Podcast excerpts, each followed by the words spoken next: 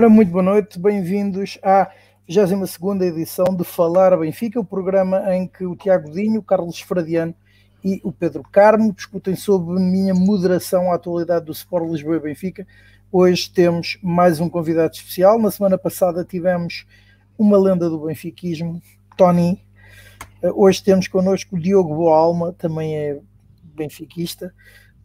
Mais eh, no último, nos últimos seis anos foi diretor desportivo do uh, Clube Desportivo Santa Clara e acho serem merecidos uh, da nossa parte os parabéns pelo trabalho desenrolado nos Açores e que levou inclusivamente o Santa Clara a uma inédita presença nas competições europeias. Portanto, uh, e começamos pelo Diogo. boa noite, Diogo. obrigado por ter aceito o nosso convite. Um, e já agora convidavam a apresentar-se e também já agora, apesar de não ser o tema principal, o Santa Clara, uh, como é que um, ehm, qualificou ou como é que pôde descrever um, a sua passagem por lá uh, e, os, e, os, resultados, ao fim e ao cabo, alcançados pelo, pelo Santa Clara nestas seis épocas. Boa noite. antes de mais, obrigado eu pelo convite. o meu nome é Diogo Alma, tenho 39 anos, sou aqui de Lisboa. Uh, tenho, tenho duas licenciaturas, uma em Direito e a outra em Administração e Gestão Desportiva. Uh, trabalhei há alguns anos como advogado, mas fiz uh, logo a minha especialidade desde o estágio em Direito Esportivo, em que trabalhei no Sindicato de Jogadores primeiro. Deu uma possibilidade de perceber o lado dos jogadores e as dificuldades que eles enfrentam muitas vezes com os clubes e depois comecei a trabalhar primeiro como, como advogado no Vitória de Setúbal, passei posteriormente a a vice-presidente e numa parte final da minha passagem pelo Vitória passei a administrador da SAD e a ter responsabilidades no futebol. E saí em 2015 para, para ir para o Santa Clara, no final do, do ano 2015, para ir eh, colaborar com, com o presidente Rui Cordeiro, que tinha sido eleito no início dessa época desportiva, era meu colega de faculdade na Faculdade de Direito de Lisboa, meu amigo, e que, que tinha sido eleito com 31 anos como presidente mais jovem das ligas profissionais e estava com algumas dificuldades eh, na parte esportiva no, no, Santa Clara. A época não estava a correr bem, estavam abaixo da linha d'água, praticamente uh, a lutar pela sobrevivência para não descer ao Campeonato de Portugal, que significaria uma, um, quase o final do clube, pelas dívidas que tinha na altura, e pediu a minha colaboração, que fosse para lá, que tivesse alguém da confiança dele, que pudesse ser a, a pessoa responsável pelo futebol. E foi desde aí. Eu fui para, para ir seis meses para o ajudar a, a garantir a manutenção naquele ano. E acabei por, por me apaixonar pelo projeto, apaixonar pelo clube e pela região. E correu muito bem, infelizmente construímos um projeto vencedor.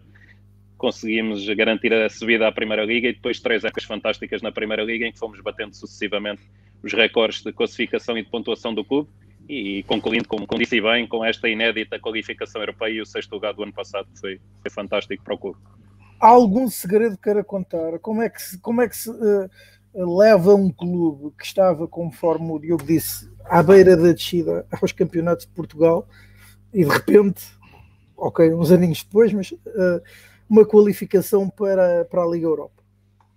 Eu acho que o segredo essencialmente é ter um, um projeto bem definido, bem pensado. Eu tive a, a felicidade de ter um, um presidente que pela relação até de confiança que tínhamos, eh, é alguém que, que faz a sua vida profissional como advogado e não interferiu no futebol e me permitiu montar a estrutura do futebol profissional de Santa Clara à, à medida que eu entendo que, que, que, deve ser a estrutura de um clube profissional de futebol e tínhamos depois uma, uma estrutura toda alinhada como uma família, como se costuma dizer, mas que ali era verdadeiramente este o contexto. Nós tínhamos uma estrutura pequena, mas funcional, em que as pessoas estavam todas imbuídas do, do mesmo espírito, cada um sabia as suas funções e todos remámos juntos para o mesmo lado, com, com uma definição clara de uma estratégia a seguir, e isso felizmente deu, deu os frutos desejados. Um, também um, os, meus, os meus cumprimentos uh, ao Tiago, ao Carlos e ao Pedro, uh, quem duas boas noites, obviamente. Um, começo hoje pelo Pedro. Uh, pergunto se o Pedro quer fazer alguma pergunta ao, ao Diogo, ao nosso convidado, e depois irmos daí para, uh, para o resto da conversa e para os temas que estão na nossa agenda. Ora, boa noite a todos. Uh, saudações especiais ao Diogo. Muito obrigado por ter aceito este convite, que é sempre um privilégio poder falar com quem teve que a mão na massa, não é? com quem trabalhou diretamente num clube de futebol, então, e logo num tema como diretor de, diretor de futebol, é, é sempre, tem muito sumo para nos contar. Uh, eu pronto, começo para fazer uma pergunta que tenho, tenho esta curiosidade há algum tempo. Uh, nós vemos o, os, clubes, pronto, os clubes com menos poder financeiro uh, contratam muitos jogadores. Nós, nós, nós, vemos o futebol e vemos os jogadores estrangeiros em que nós, nós, pensamos assim, mas será que cá em Portugal não se arranja melhor do que isto? Porque temos que admitir, há, há jogadores estrangeiros que vêm para Portugal que não têm grande qualidade. E, e das duas, uma, ou em Portugal a qualidade ainda é menor, ou será que uh, é a vertente financeira do jogador português, mesmo um, para clubes de, de, menor dimensão, que está em causa, que causa grandes dificuldades a um clube, por exemplo, como o Santa Clara. Não estou a dizer que o Santa Clara contratou maus jogadores, não, não é isso, mas que na balança entre um jogador português e um jogador uh, estrangeiro, brasileiro, por exemplo, que, que, é, um, que é um mercado que, que o nosso futebol uh, vai, vai, vai, contratar muito, uh, se aqui a vertente financeira é de facto um, um fator muito relevante neste tipo de contratações, pegando na, na, comparando a qualidade de um jogador a outro, jogadores que até podem ser de, o, o nosso português pode ser um bocadinho melhor, mas é substancialmente mais caro. É assim? Boa noite, Pedro. Obrigado. Um, não, dizer que, que, que, sim, essa, o fator financeiro é importante, sobretudo quando nós olhamos que existem questões como os direitos de, de formação, que os clubes, para, para recrutarem jogadores de escalões inferiores, muitas vezes têm que suportar esses custos e não são possíveis. Eu, eu dou-lhe o exemplo do Santa Clara. O Santa Clara, durante estes seis anos praticamente que eu estive nos Açores, nunca contratou um jogador pagando, ou seja, nunca comprou um jogador, nunca despendeu dinheiro para contratar. E isso é, desde logo, uma limitação.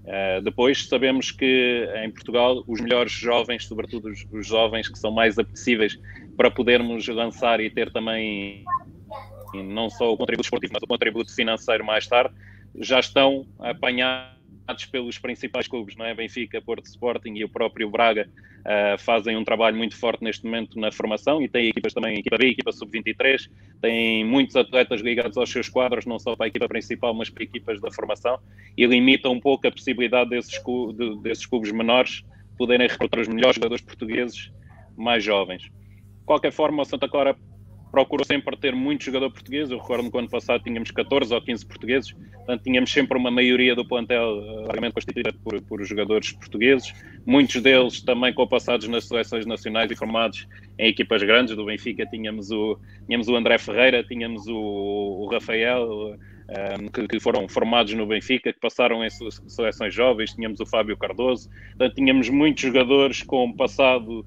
de clube grande, eh, com passado de seleções jovens, que por um motivo ou por outro não se afirmaram nessas equipas no futebol sénior e que nós pudemos aproveitar a oportunidade e ficar com eles. E também apostámos muito dentro do, do, do mercado português, em, em, segundas ligas, em campeonatos de Portugal. Recordámos, por exemplo, vamos lembrar do Zaidu ao Mirandela, que está no Porto e é, é quase sempre titular do Porto como defesa esquerda. Portanto, contratámos muito também dentro do mercado português atendendo a estas limitações que temos dentro das nossas possibilidades, procuramos sempre uh, ter uma maioria identificada com o nosso país, com o nosso campeonato, mas também não, não descurando oportunidades noutros países e tivemos jogadores de diversas nacionalidades e muitos deles com sucesso. E, portanto, eu acho que hoje em dia, mais do que a nacionalidade, se deve olhar à qualidade do jogador, claro, mas, claro. Tendo, mas tendo sempre por base uma, uma maioria portuguesa é um trabalho hercúleo ir à procura de bons jogadores tendo pouco dinheiro, né? Como, como o nosso grande Tony disse quando foi diretor desportivo do Benfica, com saco de roçados às compras, não é? É, é quase é, preciso fazer milagres.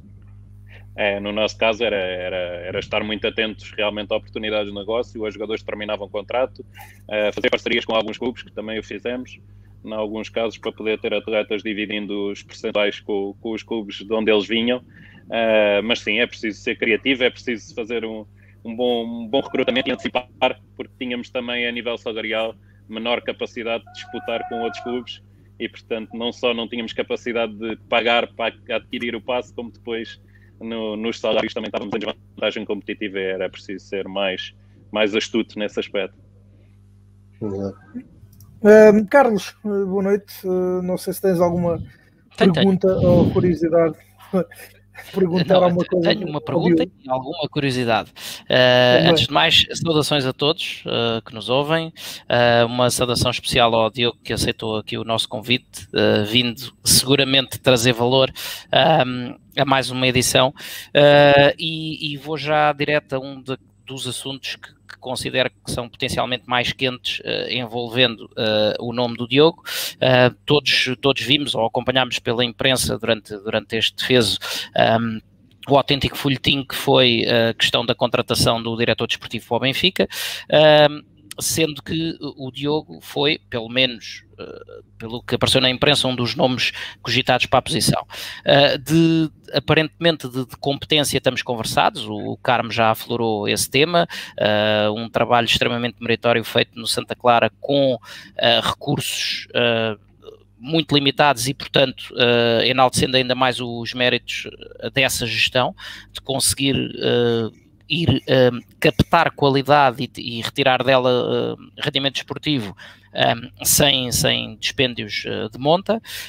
Um, a minha pergunta vai, Diogo, nesse sentido, que é um, ponto 1, um, se efetivamente uh, foi só Silly Season, foi só os jornais a, a, a aventar possibilidades que, que, nunca o foram, uh, mas caso uh, tenha sido efetivamente um dos nomes cogitados, uma, a minha questão é como é que, com esse retrato de, de competência, que, que, com o qual eu concordo, até por, até por ver o que, o que tem sido o percurso de Santa Clara nos últimos anos, uh, como é que se recusa um, é uma oportunidade de ir desempenhar este tipo de papel no Benfica.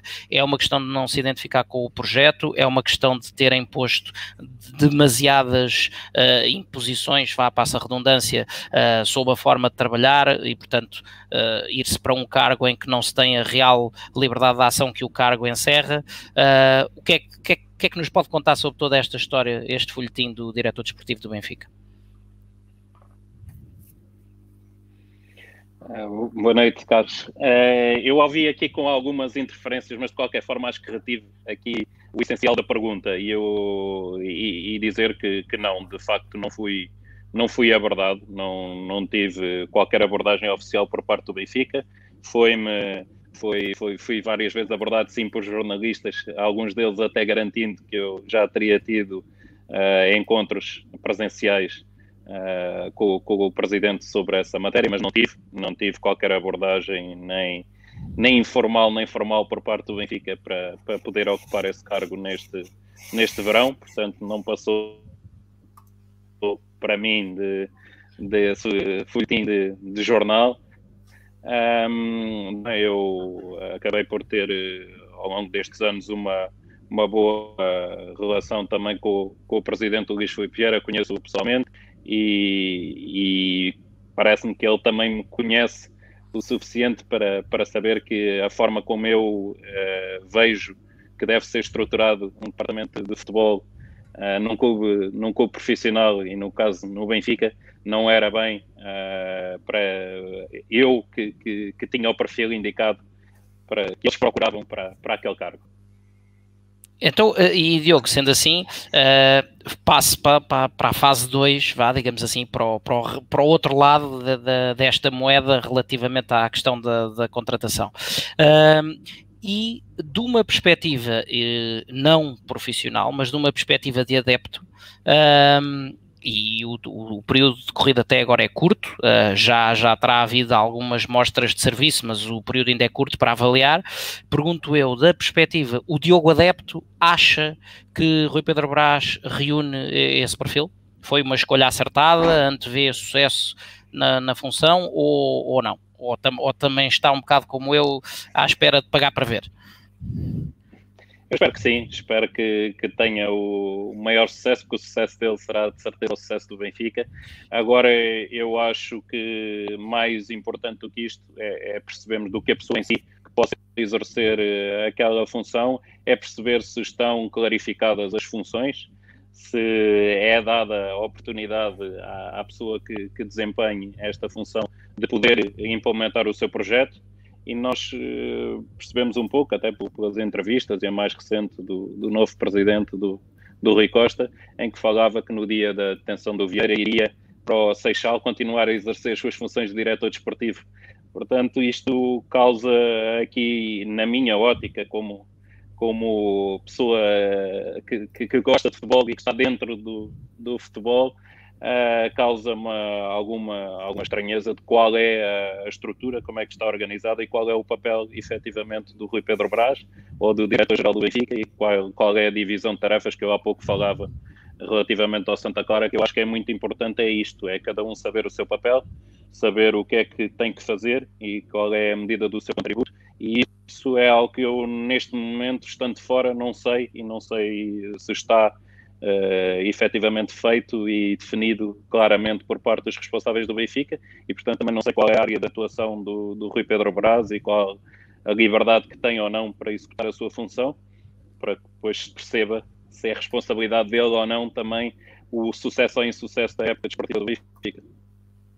Tiago, boa noite. Uh, e agora a, a, tua vez de perguntar, fazer perguntas ao, ao, ao Diogo, se achares. Boa noite a todos. Uh, boa noite especial ao Diogo, um amigo pessoal. Uh, mais do que amigo, eu, eu, vou contar aqui uma história do Diogo. Em 2016, quando ele foi para o Santa Clara, nós voltámos a ver num jogo na Tapadinha, em que era decisivo para o Santa Clara vencer para garantir a permanência da segunda liga. E o Diogo, na altura, uh, virou-se para mim e para outro amigo em comum e disse assim: epá, nós vamos rapidamente estar na primeira liga. E eu pensei para mim: este tipo é muito otimista e um grande basófias. A verdade é que dois anos e pouco depois eu estava a jantar com ele nos Açores na primeira deslocação do Benfica aos Açores. Uh, e portanto, isto demonstra bem o trabalho que, obviamente, como o Diogo já referiu, não foi só, não foi só um trabalho dele, nunca é um trabalho de uma só pessoa, mas o grande trabalho que foi feito nos Açores e que permitiu, uh, que, para mim, pelo menos pessoalmente, uh, duas coisas: consolidar o Santa Clara na primeira divisão, isto com um investimento, e existe sempre aquele, aquele, aquele até ao, de alguma forma, algum preconceito de, face às equipas das ilhas, às equipas dos Açores e às equipas da, da Madeira, que é, e não estou só a falar no futebol, também estou a falar nas outras modalidades, que é que são muito apoiadas pelos governos regionais. Uh, para já, também é, é, é, natural que os governos regionais apo, apoiem mais este tipo de equipas, porque, até pela insularidade que eh, ambas, ambas as equipas acabam por atravessar. Mas no caso do Santa Clara, e, por exemplo, em comparação com outros clubes, principalmente a Madeira, aquilo que se sentiu foi um, um excelente trabalho de prospecção, uma excelente aposta nos treinadores que foram que foram que, foram, que têm feito parte deste projeto. Eu recordo-me que no ano passado o João Henrique, por exemplo, que tinha feito excelentes épocas no Santa Clara, eh, na Primeira Liga, eh, acabou depois para passar para o Vitória, eh, e eu pensei pessoalmente que provavelmente o Santa Clara poderia abanar um pouco. a verdade é que o Santa Clara não abanou e, e, e conseguiu acabar por atingir a Europa Uh, e portanto, um, feito este resumo do Santa Clara, e nós não estamos aqui para falar do Santa Clara, mas acima de tudo para falar do Benfica, a pergunta que eu, que eu queria fazer ao Diogo, e um pouco em linha com aquilo que o Carlos uh, acabou de fazer, uh, mas especificando um pouco mais, o que é que para ti, Diogo, deve ser ou é as funções de um diretor desportivo num clube de futebol. Uh, ou seja, quais são, qual é a área de intervenção uh, que deve ter um diretor desportivo. e no clube, num clube como o Sport Lisboa Benfica, por exemplo, nós sabemos que por, enquanto no Santa Clara, creio eu que a relação era essencialmente presidente-diretor desportivo, num clube como o Sport Lisboa Benfica existe aqui uma, um, um conselho de administração da SAD que acaba por ter muita influência. Aliás, o atual presidente da substituição, Rui Manuel Costa, tem o pelouro uh, do futebol durante, durante a última década. Uh, e, portanto, num clube como o Sport Lisboa Benfica, o que é que tu consideras que um diretor desportivo devem ser as funções de um diretor desportivo uh, nas suas áreas? Porque, Olha. e já agora, aquilo que é para mim a noção daquilo que têm sido as pessoas que têm estado no lugar, uh, e estou a falar de Lourenço Pereira Coelho, de Tiago Pinto, de, e até agora ou um pouco de Rui Pedro Brás, uh, embora pareça pela, pela sua participação nas últimas contratações que talvez uh, a área de intervenção possa ter mudado, mas aquilo que era a minha ideia até Tiago Pinto é que eram pessoas essencialmente muito relacionadas com a componente de logística, e isso para mim não deverá ser um diretor desportivo, uh, ou pelo menos não é como eu o idealizo uh, num clube como o Sporting Benfica, e alguém que representa o clube uh, institucionalmente, principalmente com a relação com outros organismos. Uh, e portanto, deixo aqui esta pergunta, espero que tenhas percebido, demorei aqui um pouco de tempo a fazê-la, mas espero que tenha ficado claro. Eu já agora junto aqui a pergunta do Renato Silva. Um, eu não sei se o, o Diogo consegue ler, mas uh, eu acho que a pergunta também tem a ver com as, está, com as atribuições, ou com possíveis atribuições do, do diretor desportivo um, e a opinião que, neste caso, o diretor, um diretor desportivo pode ter relativamente a, a, a, ao que opinião deve prevalecer, se é do treinador ou de um scout, uh, no que toca à, à contratação e à avaliação de um jogador. Boa noite, boa noite ao Tiago, que é, que é de facto um amigo e a quem a quem agradeço o ter ido à tapadinha naquele, naquele jogo que realmente pouca qualidade, mas que foi muito importante para o Santa Clara que hoje existe. Uh, de facto, eu percebi, eu percebi a, a questão. Eu também tenho uma, uma concepção de diretor desportivo diferente da que é utilizada, até diria eu, na maioria uh, dos clubes em Portugal. Eu acho que em Portugal falta uh, cultura do que é a função exatamente um diretor desportivo. É algo que que vem ganhando importância noutros países e nos países em que os campeonatos uh, já estão uh, noutro patamar, designadamente o inglês, italiano, espanhol, o alemão, em que há uma importância muito grande que é atribuída ao diretor desportivo, que é alguém que tem que ter a competência para, para determinar o rumo do futebol profissional do clube. Uh, e eu acho que nós profissionalizamos muito e preocupamos muito em Portugal e bem ao nível do, dos treinadores, e por isso é que temos dos melhores treinadores do mundo, porque investimos na sua formação e acho que falta em Portugal agora dar o passo seguinte, que é no nível do dirigismo. Uh, hoje em dia ainda, ainda temos a maioria dos dirigentes do futebol português não têm qualquer formação na área, não têm qualquer ligação à área, são pessoas de, que, que por algum motivo uh, granjearam uh, importância e respeito noutra atividade profissional e passam a ser uh, presidentes do clube e depois têm muita interferência na, no futebol sem ter qualquer tipo de formação para, para exercer esse tipo de função. E eu concordo que, vendo de fora, uh, na, da, da, parte do Benfica, também tem sido nos últimos anos uh, confundido um pouco a função do diretor desportivo com o que é a função do secretário técnico ou de um team manager. Não é? Team manager ou secretário técnico tem mais esta função logística que o Tiago falava e de acompanhamento da equipa e de que nada falte no dia a dia à, equipa e menos uma responsabilidade eh, na, na, definição da política desportiva do clube e nas contratações e na, e na visão de como é que deve ser desenvolvido o projeto uh, desportivo. Na minha ótica, deve haver esta responsabilidade por parte do diretor desportivo, independentemente de, obviamente, ser diferente a estrutura de um Benfica da estrutura do Santa Clara, em que vai ter que ter, obviamente, um, um responsável uh, no Conselho de Administração, um administrador para o futebol, que será a pessoa com a responsabilidade máxima, mas que deve uh, passar ao seu diretor desportivo qual é o objetivo, quais são o, qual é o orçamento, quais são os objetivos também financeiros que o clube tem, não só os desportivos, mas financeiros, e estabelecer-se aqui um projeto com determinado prazo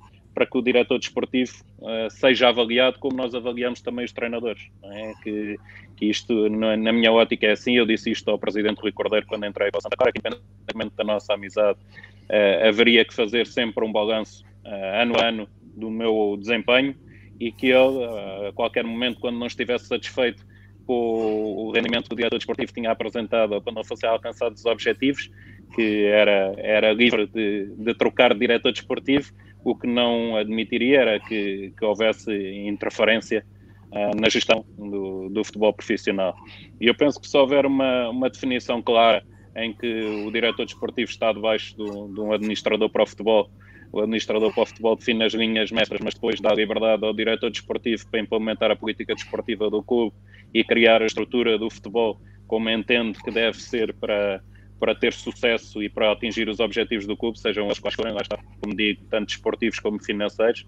Uh, eu acho que, que a partir daí está mais próximo de se poder alcançar o sucesso e de, e de se poder ter também, lá está, uma cultura de exigência e de responsabilidade, existindo uma única cabeça que é responsável pelo sucesso ou pelo insucesso, para que se possa aferir no final se o trabalho está a ser bem feito ou não. É interessante a tua abordagem, é até porque. O, o Diogo acha Benfica... que é isso. É isso que acontece no Benfica.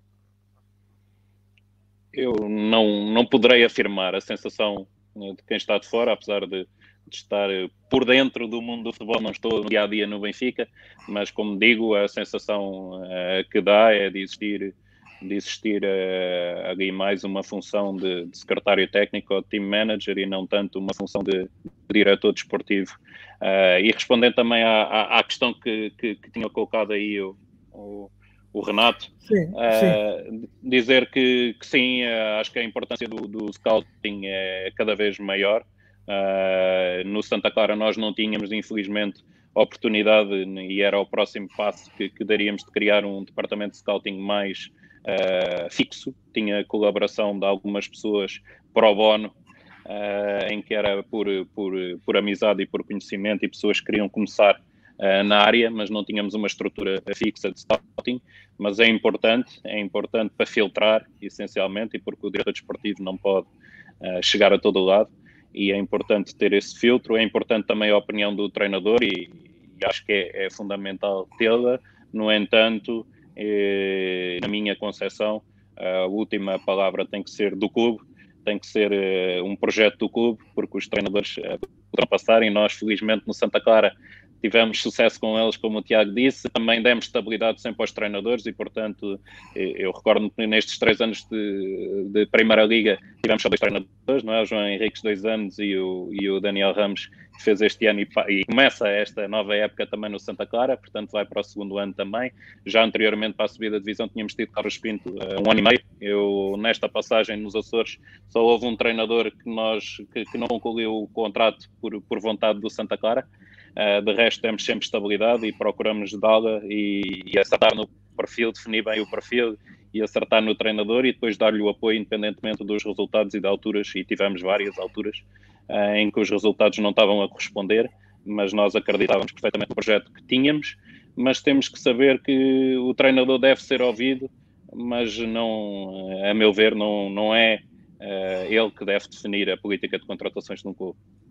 Ora, começando pela política, ou, indo agora para o Benfica e a política de contratações do clube, uh, eh, um, eh, entramos agora na agenda. Uh, Tiago, Carlos, Pedro e também o Diogo perguntava-lhes, um, e aqui temos a, a, boleia de uma pergunta concreta do Luís Couto, uh, começamos já pelo Diogo, mas depois, obviamente, estendo a mesma pergunta aos elementos do painel. Qual é a avaliação que faz das aquisições do Benfica?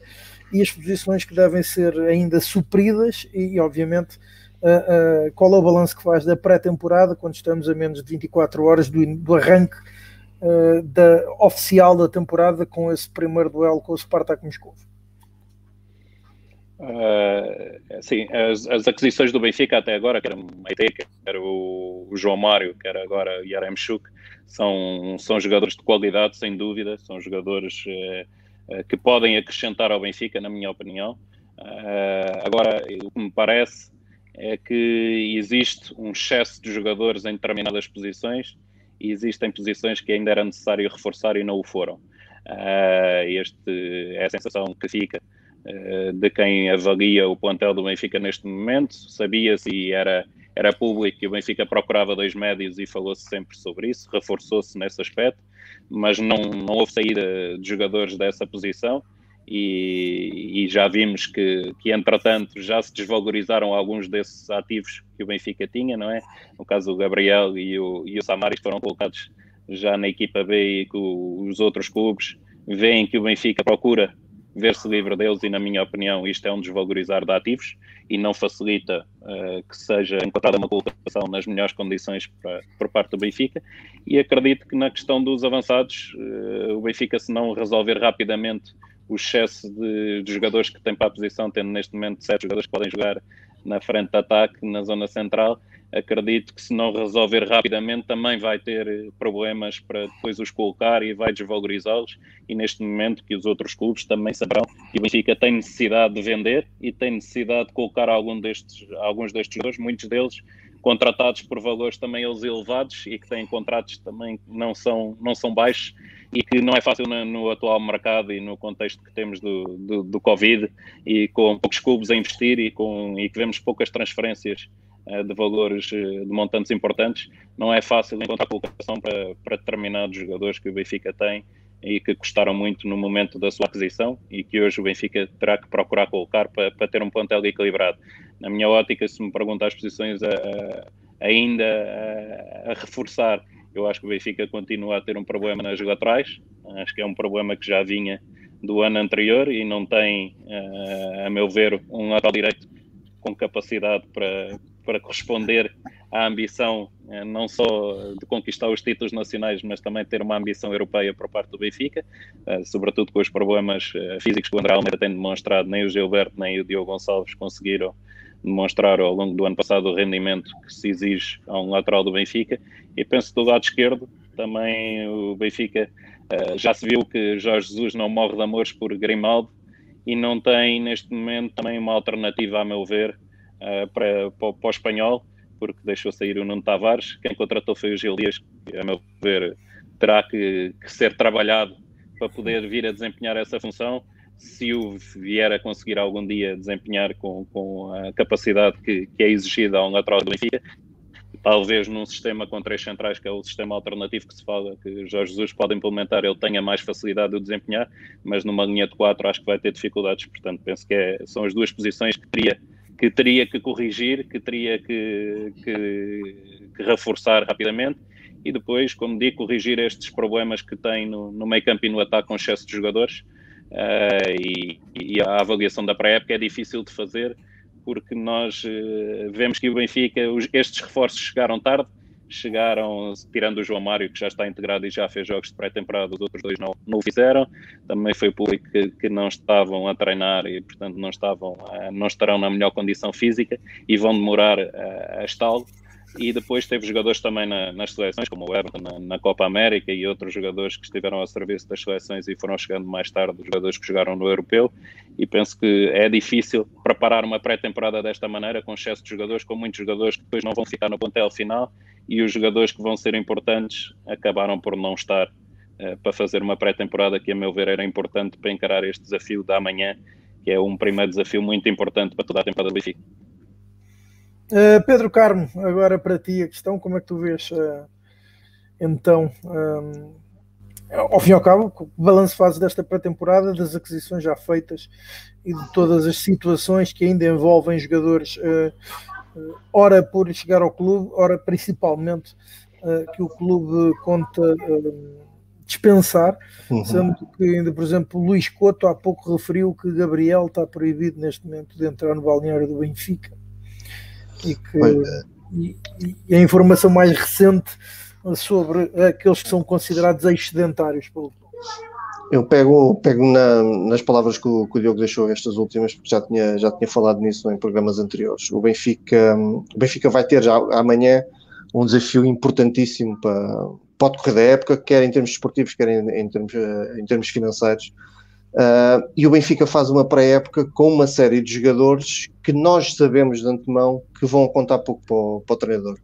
Uh, nós temos este, o Yaramchuk eh, chega agora, o Maite chegou, chegou a semana passada, jogadores que em princípio terão alguma relevância na, na equipa, portanto todos nós estamos a contar que, que este tipo de investimento é para o jogador ter, ter tempo de jogo e pouco não, não, tive, não fizeram pré-época, quem fez pré-época foram jogadores que nós sabemos que, que, vão jogar pouco. Aliás, nós arriscamos a ir a jogo com avançados para, para esta pré-eliminatória das Champions que estarão uh, uh, na lista de vendas, portanto, quer seja o Vinícius, quer seja o Seferovic, uh, quer seja mesmo o, o, Gonçalo Ramos e até o próprio Darwin, que também surgiu com ultimamente notícias sobre isso. basicamente, a, a, frente de ataque do Benfica está toda na, na lista de vendas. Um, isto não dá a tranquilidade que a equipa precisava para, para um desafio tão importante como este. É, é uma das coisas que me custa no Benfica é estarmos perante um desafio tão importante. Todos nós sabemos e reconhecemos a importância da, do Benfica se qualificar para a Champions. O Rui Costa, na última entrevista que deu à TVI, mencionou claramente a importância do Benfica estar presente nas Champions, não só financeiramente, mas acima de tudo esportivamente. e, e, a preparação foi, foi feita em pés de barro. Portanto, não, não, há muita, não há muita solidez em tudo o que foi feito até agora, porque nós sabemos que há, há vários jogadores que vão sair. Uh, o João Mário foi a contratação mais sonante e que de facto tem tido, tem tido tempo de jogo. Não é uma contratação que, como já sabem, não é uma contratação que mexa, mexa as medidas. Não acho que seja o jogador que o Benfica precisa, principalmente para oito. Uh, gostava de ver um outro tipo de jogador. Uh, não acho que o João Mário vá acrescentar muito à equipa sim, é um jogador que, que, tem um bom toque de bola, não é, não é nenhum tosco, não, não vai, não tem, não tem tijolos nos pés, mas não, não me parece que consiga desenvolver em termos ofensivos aquilo que, que o Benfica precisa e aquilo que tem faltado ao Benfica neste meio campo. Uh, concordo também plenamente com o que o Diogo disse, que as lacunas da, das laterais continuam, fomos uh, no meio disto tudo contratou-se o Gil Dias, que não sabemos, todos nós pensamos que podia ser o substituto do Grimaldo, mas também já se fala que pode também ser, eh, ser utilizado à direita, portanto, uh, basicamente não houve nenhuma contratação fixa para, para estas duas lacunas que nós temos na, nas laterais. Uh, temos que, portanto, eu, eu não conheço particularmente o Maite, não sei que aquilo que vi no YouTube não é pareceu-me até mais um 8, porque o, o vídeo mostrava o jogador em posições mais avançadas do que aquilo que espera de um 6, mas pode, pode ter sido só apenas o, o vídeo que eu vi, admito que não, que não vi mais do que isso. Uh, espero sinceramente que ele seja um excelente jogador e um 6 que o Benfica precisa, mas também com o Weigl e com o Florentino, não sei se era a posição que o Benfica estaria mais carenciado.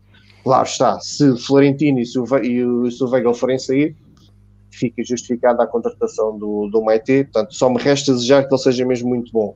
O mesmo se passa para, para a frente de ataque. O Yaramchuk parece-me ser um belíssimo jogador, parece-me que tem daquelas características de pegar destaca no nosso campeonato, mas o Benfica tinha e tem uma série, um leque de jogadores que não foram baratos. O Darwin e o, e o Vinícius não foram baratos. O Vinícius é um jogador com provas dadas em Portugal, é um, é um concretizador, é o melhor matador que o Benfica tem. O Gonçalo Ramos é um miúdo que está, está a começar a, a, despontar, fez uma boa, uma boa pré-temporada e todos nós depositamos muita esperança nele. Temos o Darwin, que eu continuo a achar que tem, tem um excelente potencial, tem tudo para ser um belíssimo jogador. Portanto, gastar 17 milhões num avançado só faz sentido se formos vender. E, e lá está, volta à, à, questão do início. Nós vamos a, abordar a Champions, o acesso às Champions, com jogadores que sabem que vão contar pouco e, portanto, isto pode, pode ter consequências. Esperemos que não, mas pode ter consequências no, já no jogo da manhã. Uh, Carlos, agora o que é que tu que balanço fazes desta pré-temporada? Uh, se partilhas também das ideias do Pedro e do Diogo um, e, Sim, partilho, relativamente partilho uma parte. às aquisições já, já anunciadas, pelo, pelo menos essas partilho de uma parte considerável, até porque uh, a pré-época foi toda ela, como já, já o dissemos aqui na edição anterior, uh, quase, quase vivida em ritmo de tubo de ensaio, não é? Uh, para já a alternância entre os dois sistemas do, do, do 343 e do 442, embora me pareça até no, no seguimento do que vimos que Jorge Jesus um, que disse já hoje na, na, conferência de imprensa de lançamento que vai, que vai amanhã jogar com o sistema de três centrais, mas dá-me ideia que vai, ao longo da época, alternar entre os dois sistemas e, portanto, uh, a nível dos jogos de pré-época não vimos uh, a afirmação de nenhum uh, claramente em detrimento do outro.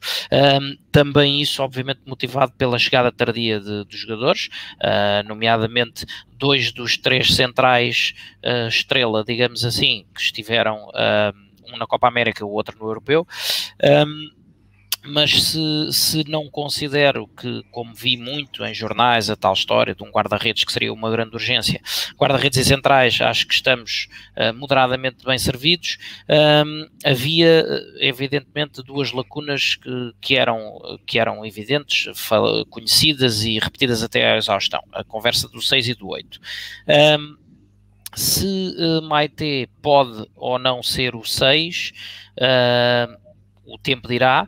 É um jogador que, do ponto de vista da envergadura física, eh, parece eh, poder ser talhado para a posição, mas eh, lá está, de, entre o, tempo passado no Turino e o tempo passado no AC Milan, tanto jogou a 6 como jogou a 8, portanto não, não, não consigo ter a certeza de se, é, se poderá ser o 6 que nós precisamos, embora, do ponto de vista morfológico, pareça uh, que estão ali as, as características uh, para que seja trabalhado nesse sentido. Um, quanto a João Mário, e também já falei aqui uh, amplamente sobre isso, é, é, um jogador, não é um 8, não é o 8 que nós, que nós precisávamos. Não é, o, não é acima de tudo aquilo que o esquema de Jorge Jesus uh, tanto, tanto gosta de ter, que é um box-to-box.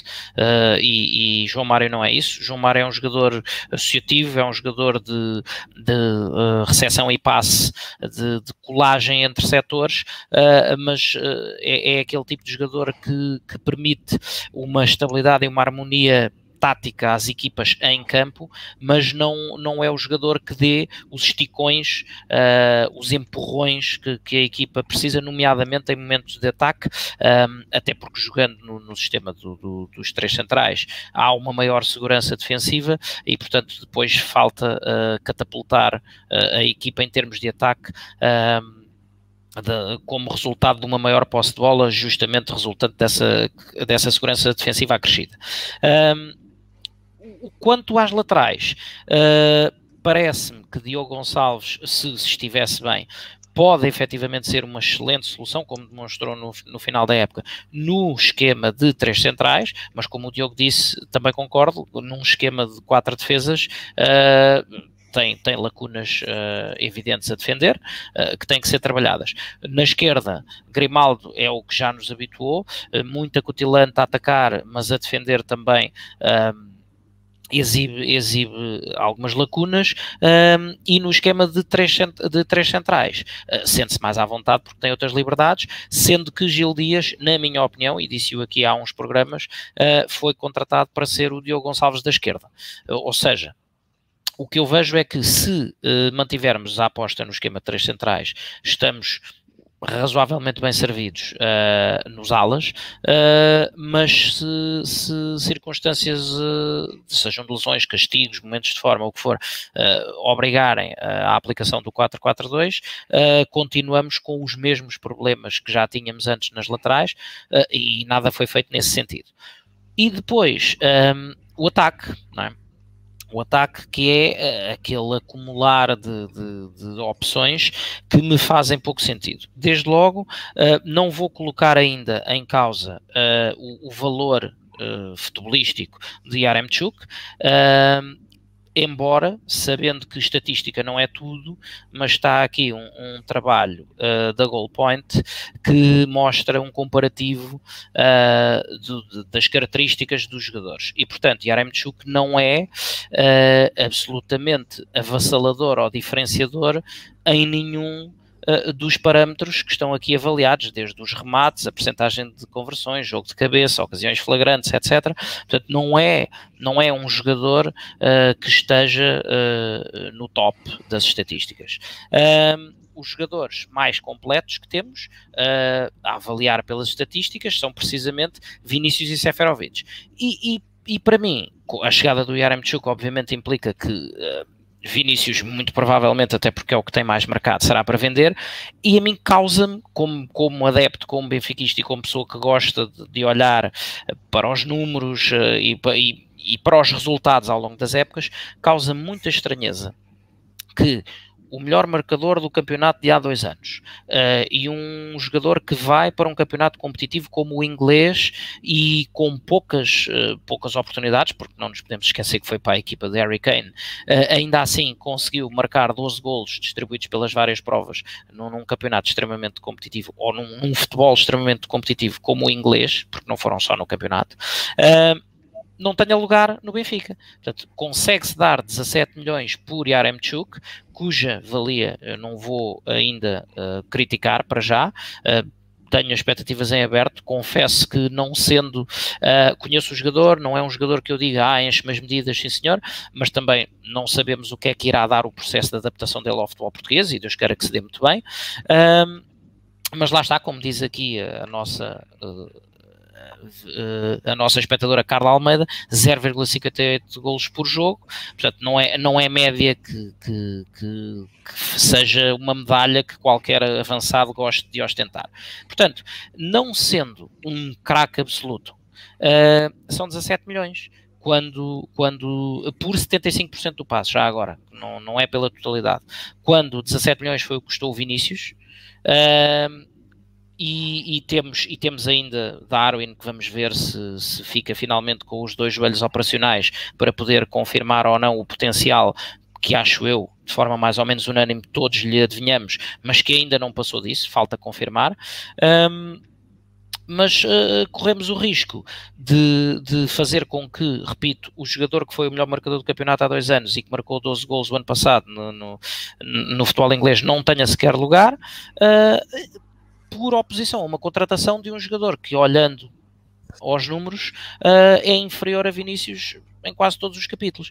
Portanto, uh, um acumular, uh, na minha ótica, injustificado de opções no, para, na, para a posição de avançado, porque além do quadro que mostrei, falta ainda, naquele quadro não está contemplado Gonçalo Ramos e não está contemplado outro jogador que também custou uma soma bastante considerável, e falo de Luca Waldschmidt, que, que não tem tido o aproveitamento que pessoalmente eu acho que, que, que tem potencial para tal. Um, mas contrata-se avançados eh, quando não é claramente a posição mais carenciada do Benfica. O Benfica precisa sim de, uh, se calhar, desfazer, desmistificar um bocado esta história do jogo interior que é recorrente, os Pisis, lá está, e os João Mários desta vida, com a, com a história do, do, afunilar o futebol e do, do jogo interior, uh, não há ninguém que sirva os avançados pelas alas, o que leva a que depois não haja presença na área, uh, e portanto ou haja pouca presença na área, uh, e portanto, os sinais até agora, e espero daqui a um ou dois programas estar a, a, a admitir que me enganei, uh, mas os sinais até agora não são de grande melhoria naquilo que o Benfica mais precisa, que é uma efetiva uh, eficiente e assertiva presença atacante. Nos, mesmo nos melhores momentos do, dos jogos de pré-época, o que se viu foi alguma competência ao nível da circulação da bola, sim, quando em posse, mas uma, duas autoestradas, uma de cada lado, entre uh, central e lateral. Um, com, com, os adversários a explorar as nossas costas e, e muito pouco peso, muito pouca presença uh, na área adversária uh, e que se traduz naturalmente numa escassez na, da produção ofensiva. Um, Carlos, ainda antes de passar ao Tiago, uh, concordaste ou concordas com as declarações de Jorge Jesus para justificar a contratação de João Mário, que João Mário traz classe à equipa? Como é que podem ser interpretadas essas declarações? Não havia classe na equipa? Não, uh, repara, uh, Rui, eu não, como calcularás, não, eu não consigo, não consigo descrutinar o que, o que vai dentro da, da, da cabeça de Jorge Jesus e das suas ideias. Uh, sobre o João Mário já falei aqui amplamente. Acho que o que ele traz à equipa do Benfica é uh, a tal uh, capacidade associativa de ligação entre setores. Uh, como, como o Carmo disse aqui há, há uns programas, aquilo que ele pode trazer à equipa é mais ou menos com, com, com, diferenças morfológicas entre eles, mas é mais ou menos o que traz o Pizzi, uh, mas com menos golo, porque o Pizzi, com uh, as virtudes e os defeitos que se lhe conhecem, e, e todos sabem a quantidade de vezes que eu aponto uh, aquilo, aquelas que são as que eu considero as lacunas do, do Pizzi, é um jogador com golo é um jogador que marca muitos golos uh, todos os anos, uh, já marcou alguns agora na pré-época, aproveita os lances de bola parada, etc. Uh, e quando lhe dão liberdade e oportunidade em, em, terreno, em zonas mais avançadas, nomeadamente à entrada da área, é um jogador com boa decisão ali, naquele, naquele ponto. Depois é um jogador menos intenso de processos, mas isso João Mário também o será. É um jogador que não é super veloz, mas João Mário também não é um Rafa. e portanto, eh, eu não sei o que é que leva Jorge Jesus a dizer isso. Na minha ótica, João Mário não vem trazer nada assim de tão revolucionário à equipa do Benfica. Traz qualidade, traz. Agora, tendo em conta que o Benfica joga com 11 e para João Mário entrar, alguém tem que sair. Se me perguntam se é João Mário que vem trazer um acréscimo, um delta de qualidade, um, não vejo que, que, seja nada de muito substancial. Uh, bom jogador sem ser extraordinário. E, portanto, também não espero dele uh, coisas extraordinárias. A única coisa que eu espero é que eu esteja enganado e que daqui a, um, a, umas semanas tenha que estar a dizer que foi a melhor contratação e a melhor invenção desde a roda. Não é isso que eu antevejo neste momento. Uh, Tiago, um, que balanço fazes desta pré-temporada do Benfica e, e já agora um, do plantel que neste momento o Benfica tem à sua disposição. Eu, uns programas atrás, já tinha dito que nós estivemos aqui a fazer praticamente ser treinos de captação. Porque uma equipa que entra para, um, para uma nova época, tendo um compromisso muito importante logo a abrir, e tinha a treinar cerca de 40 jogadores, 40, 50 jogadores, eh, não me parece que seja o, o propriamente o ideal para o Benfica. Eh, eu, eu ia, hum, concordo com, na generalidade com aquilo que foi dito. Eu aqui, eh, acima de tudo, gostava de focar aquilo que o Diogo disse, que é aquilo que eu há anos acho que falta ao Benfica, que é o, o ser o, o, clube a definir verdadeiramente o tipo de jogador que quer e a ter essa decisão.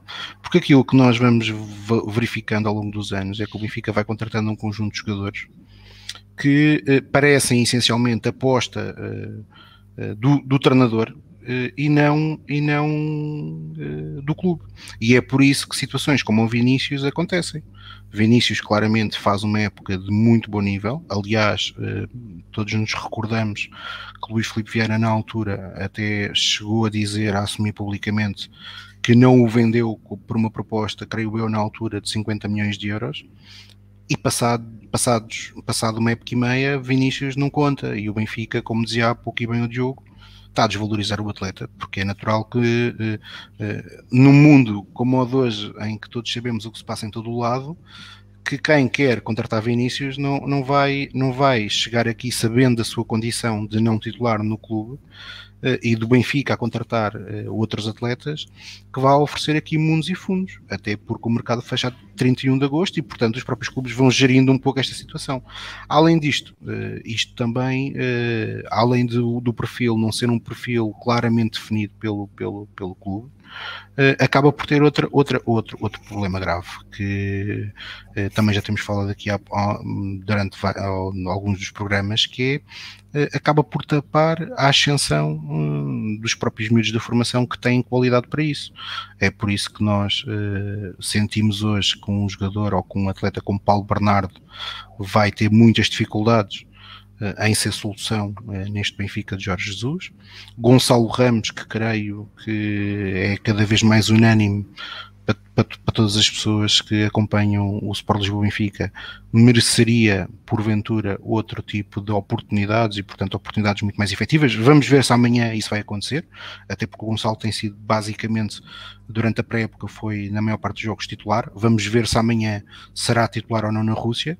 Uh, mas eu duvido, eu duvido que seja. Uh, eu estou mais inclinado para que seja Seferovic, uh, mas é óbvio que a contratação do ucraniano eh, que tenho boas referências sobre ele, não me parece que vá permitir uh, que esse espaço do Gonçalo possa ser, possa ser garantido, porque isto é evidente, não é? O Benfica, quando faz um investimento de 17, 18, 20 milhões de euros, é para um atleta que tem que jogar. Uh, e nós já falámos aqui no caso do Darwin também, que foi um investimento fortíssimo, 24 milhões de euros, que, a contratação mais cara de sempre do Sport Lisboa Benfica, uh, que depois, aparentemente, ao fim do ano, é, o clube parece também não acredita assim tanto que já está disponível para transacionar, pelo menos um, dando como verídicas as notícias que têm vindo, têm vindo a público. E isto é uma constante ao longo dos anos, porque se nós repararmos, o Benfica, por exemplo, quando o Benfica é, se sagrou campeão, o Benfica contratou para a época seguinte Sevilar,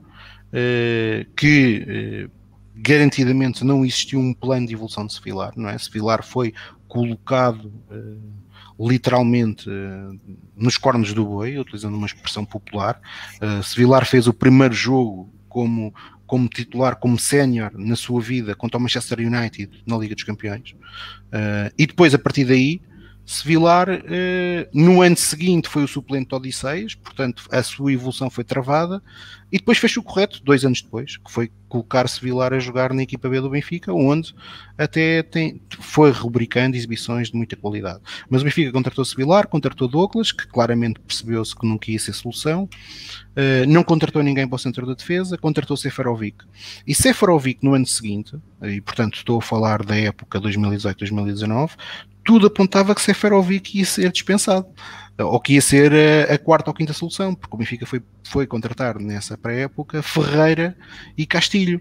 Uh, e, e, ou seja, Seferovic teve ali até ao fim do mercado de, de 2018-2019 para sair. Acabou por ficar, Castilho e Ferreira acabaram por não vingar, uh, mas mais uma vez, uh, isto até é um pouco hum, estranho, porque se analisarmos, por exemplo, a pré-época eh, de 2011-2012, em que o Benfica teve, em moldes muito similares a este, que fazer duas pré-eliminatórias para, para, atingir a fase de grupos. Na altura, o Benfica uh, apanhou logo na primeira ronda o, Fener, o Trabzonspor da Turquia, que portanto era um adversário turco que é sempre, não é propriamente um adversário fácil, e a equipa do Benfica tinha o plantel construído e, e praticamente finalizado quando esse jogo começou uh, com Enzo Pérez, Matic, Garay, e portanto o Benfica conseguiu passar essa eliminatória, e depois logo de seguida apanhou, creio eu que na altura, o campeão holandês, ou vice-campeão holandês, que era o Twente, que também tinha uma boa equipa, com o Luke de Jong, Brian de Ruiz, Ola John, em que o Benfica também hum, claramente conseguiu passá-la com relativa facilidade. Uh, isto porquê? Porque o plantel foi muito bem preparado até, até essa pré-eliminatória.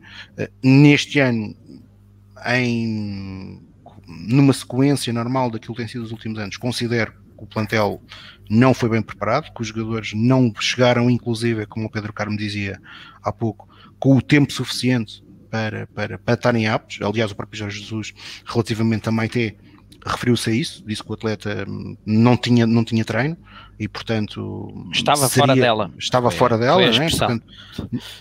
percebeu-se claramente que é um jogador que Jorge Jesus gosta mas percebeu-se há uma semana e meia que não, não será uma solução uh, para, para o curto prazo. E, portanto, espero que o Benfica amanhã consiga vencer uh, e consiga dar um passo importante para, para passar esta eliminatória, mas efetivamente é natural que neste momento faça aquilo que foi o nível exibicional da pré-época e faça estas incógnitas todas que temos no plantel uh, com posições, como foi referido aqui, as laterais, em que claramente existem lacunas. Para mim também existe outra posição que o Benfica deveria ter tentado se reforçar, até porque o treinador aparentemente uh, não tem uma confiança extrema nas duas soluções que tem, uh, e estou a falar da baliza, e é por isso que Jorge Jesus vai alternando.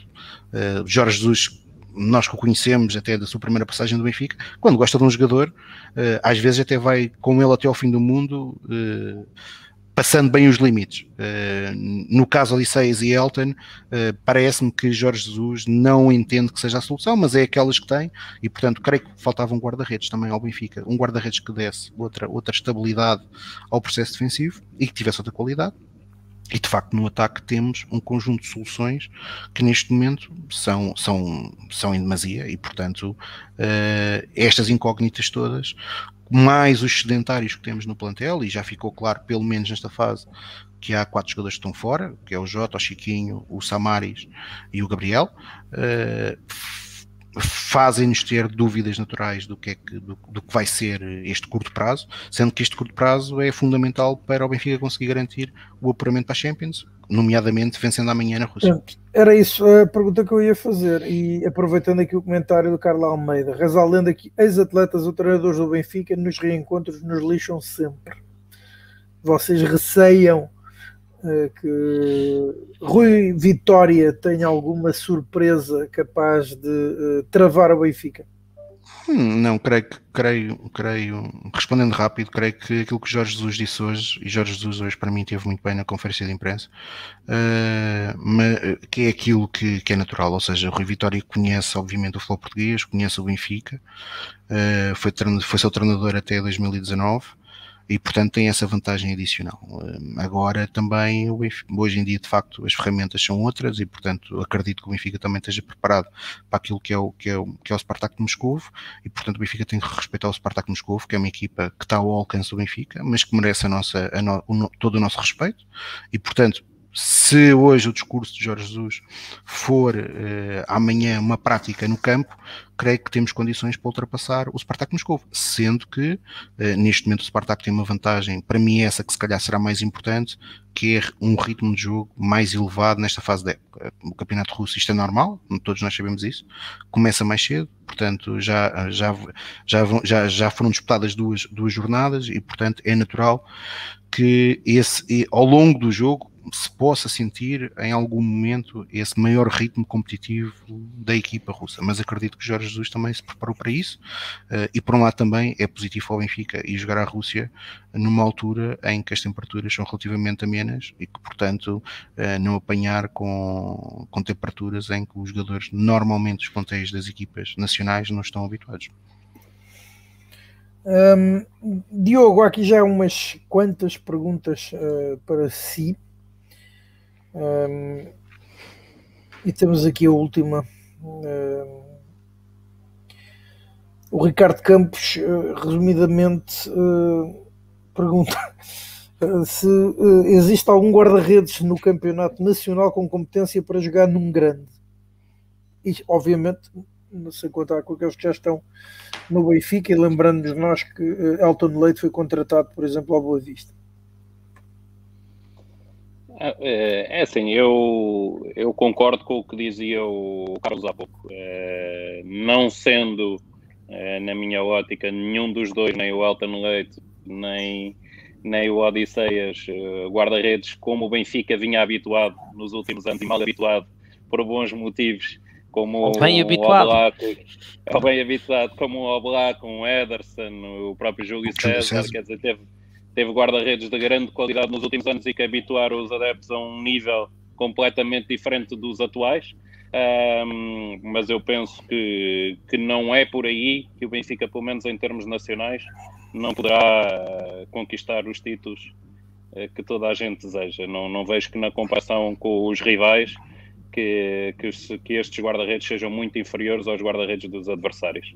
Agora não são, é isso concordo, guarda-redes de, de, uma dimensão mais europeia do Benfica para podermos olhar para, para um Benfica a poder disputar uma Liga dos Campeões, como se falou algumas vezes uh, ao longo dos últimos anos. E nesse aspecto, apesar de existirem bons guarda-redes em, em, Portugal, penso que nenhum é desse nível, do nível dos que falámos neste momento, e portanto penso que não seria por aí que o Benfica daria um salto qualitativo, não haveria nenhum guarda-redes no campeonato português, fora os grandes que pudesse acrescentar muito em termos de qualidade aos guarda-redes que o Benfica tem. Um, e agora continuo com uma pergunta para, para o Diogo, não vem no, não vem no programa, uh, mas uh, falámos aqui, uma vez para o próximo adversário até o Spartak, e para as competições europeias, qual é que é, no seu entender, ou quais são as razões pelas quais o Benfica uh, nos últimos anos tem estado aquém das suas uh, capacidades e daquilo que ambiciona os seus adeptos no que toca às prestações nas competições europeias.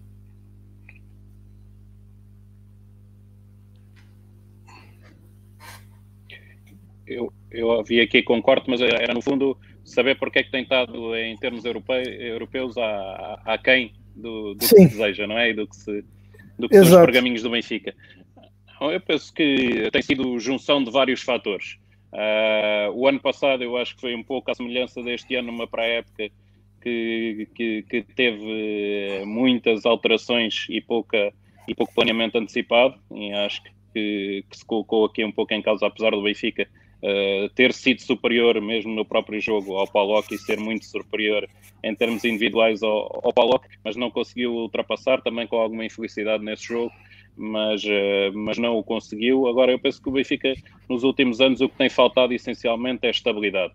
Estabilidade num rumo, saber defini-lo claramente e, e levá-lo até ao fim. Eu penso que, que já houve várias alterações de, de projeto esportivo uh, radicais, até a meu ver, no, nos últimos anos e teve, estava a ter um processo crescente e sustentado com, com o Rio Vitória até, uh, e a lançar jovens uh, da formação. Por, alguns, uh, por, por, alguma sequência de maus resultados, preferiu-se terminar esse ciclo e iniciar um novo ciclo. Houve, houve aí um, uma passagem depois também feliz do, do Bruno Lage, que parecia ir retomar um pouco o que estava a ser feito com, com o Rio Vitória no lançamento de jovens da formação e a, a, contratar mais cirurgicamente um ou outro jogador. Eu penso que o Benfica perdeu uh, em algumas alturas e, o, e, o, campeonato talvez mais marcante era o do, do possível inédito Penta, em que parecia que não havia condições financeiras para se fazer investimento e se perdeu aí uma oportunidade talvez do Benfica uh, poder ter sedimentado definitivamente a sua posição de ganhador a, a nível nacional e que pudesse ser as bases de lançamento de uma, de uma presença europeia mais efetiva. O Benfica aí não o fez. Uh, depois alterou o seu projeto, retomou, a meu ver, com, com o Bruno Lage. E depois há uma mudança abrupta quando há insucesso novamente em termos desportivos com, com o Bruno Lage e há uma mudança de paradigma e passa-se realmente a ter muita capacidade financeira, mas a inverter completamente toda a lógica da construção do, do plantel e do projeto desportivo.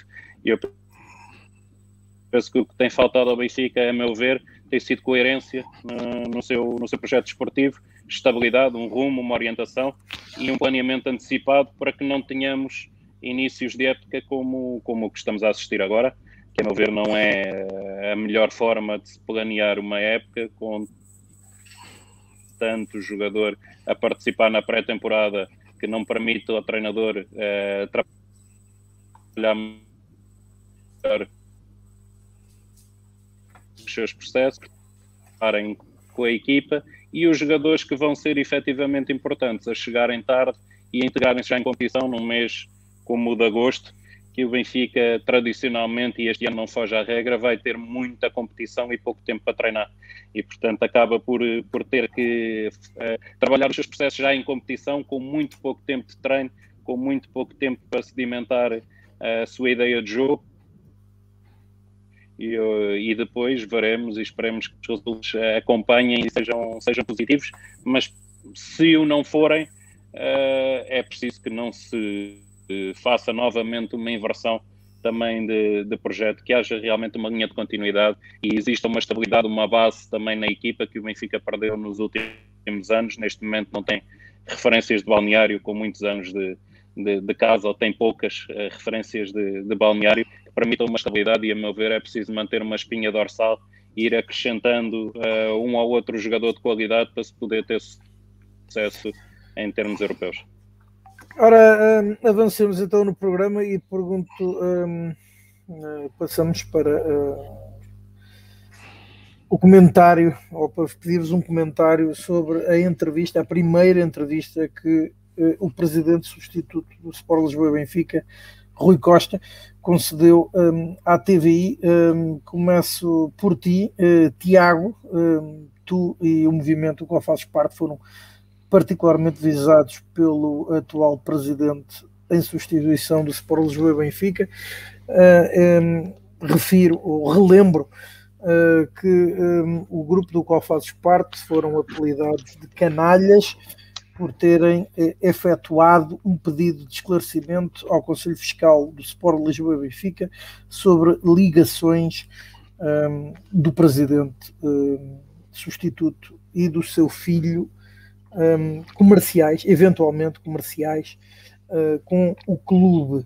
Um, Tiago, uh, começo por ti. Uh, sei que querias falar sobre este assunto. Aliás, uh, não havia como evitá-lo, uma vez também foi, fez, foi uma parte integrante dessa entrevista. Podia-te então também um comentário, não só, obviamente, a essa parte, mas também à própria entrevista em si. Bom, a entrevista foi uma entrevista, hum, foi uma espécie de entrevista. Foi uma entrevista muito, muito, muito amigável do José Alberto Carvalho Uh, Rui Costa, Rui Manuel Costa demonstrou que é um bom sucessor de Luís Filipe Vieira. Uh, aliás, pela forma como catalogou um, grupo de sócios, onde eu estou incluído, que fizeram um, simples questões sem o acusar. Uh, mas eu até queria aproveitar aqui para se perceber um, que o Rui Manuel Costa não tem culpa. Isto é, acima de tudo, uma forma de liderar e é uma, e é uma, é uma regra que está que tá, que tá, que tá vigente pelos, atuais, pelos atuais órgãos sociais e, portanto, Luís Filipe Vieira saiu, mas a direção é a mesma, não é? E, portanto, eu vou, eu vou para aqui um vídeo curto sobre, no, do, dia 8, do dia 28 de fevereiro de 2021, uh, eh, que, como todos sabem, é o dia do aniversário do, do Sport Lisboa Benfica, e, portanto, nesta data nós tivemos estas declarações é uma falta de respeito que começa a existir. Mas aquilo que é mais falta de respeito é aqueles que dizem-se benfiquistas e que vão para ali, por interesse não sei de quem, dizer mal do Benfica e das pessoas que servem o Benfica. Pá. Compreende? Isso é que é revoltante. Isso não é benfiquista nenhum, é oportunista. E comigo não vai ser, porque eu vou dizer uma coisa: no dia que eu falar a sério, não me façam falar, hein? porque eu tenho 20 anos de, aqui dentro do Benfica, de muito sacrifício, a minha família tem sofrido, mas não vão brincar mais. Não me obriguem a falar. Hoje não falo que é um dia de festa do Benfica e tal, mas se tiver precisar, eu vou denunciar aí muita gente. Não venham brincar mais com isto. Isto não é para ser assaltado, nem vai ser assaltado. Enquanto eu estiver cá, ninguém assaltou. Uh, esperemos que o Benfica não tenha sido assaltado e que o Luís Filipe Vieira consiga provar a sua inocência, uh, mas acima de tudo o que eu, o que eu quero uh, retirar destas declarações é que todos os benfiquistas que criticam, mesmo que de forma construtiva, o clube, são catalogados de pulhas, garotões, abutres e agora canalhas. E portanto, já agora para as pessoas perceberem aquilo que teve aqui em causa, Uh, nós, no dia 8 de julho, um conjunto de três associados do Sport Lisboa Benfica, onde eu me incluo, enviámos uh, uma carta dirigida ao Conselho Fiscal com um conjunto de questões relacionadas com o, com o Presidente em substituição, Rui Manuel Costa, na altura ainda Vice-Presidente, Uh, e que nós não acusamos uh, Rui Manuel Costa. Aquilo era um conjunto de, de comunicações e indícios que estavam a circular na, na internet e nas redes sociais, uh, e nós a única coisa que fizemos foi questionar o Conselho Fiscal.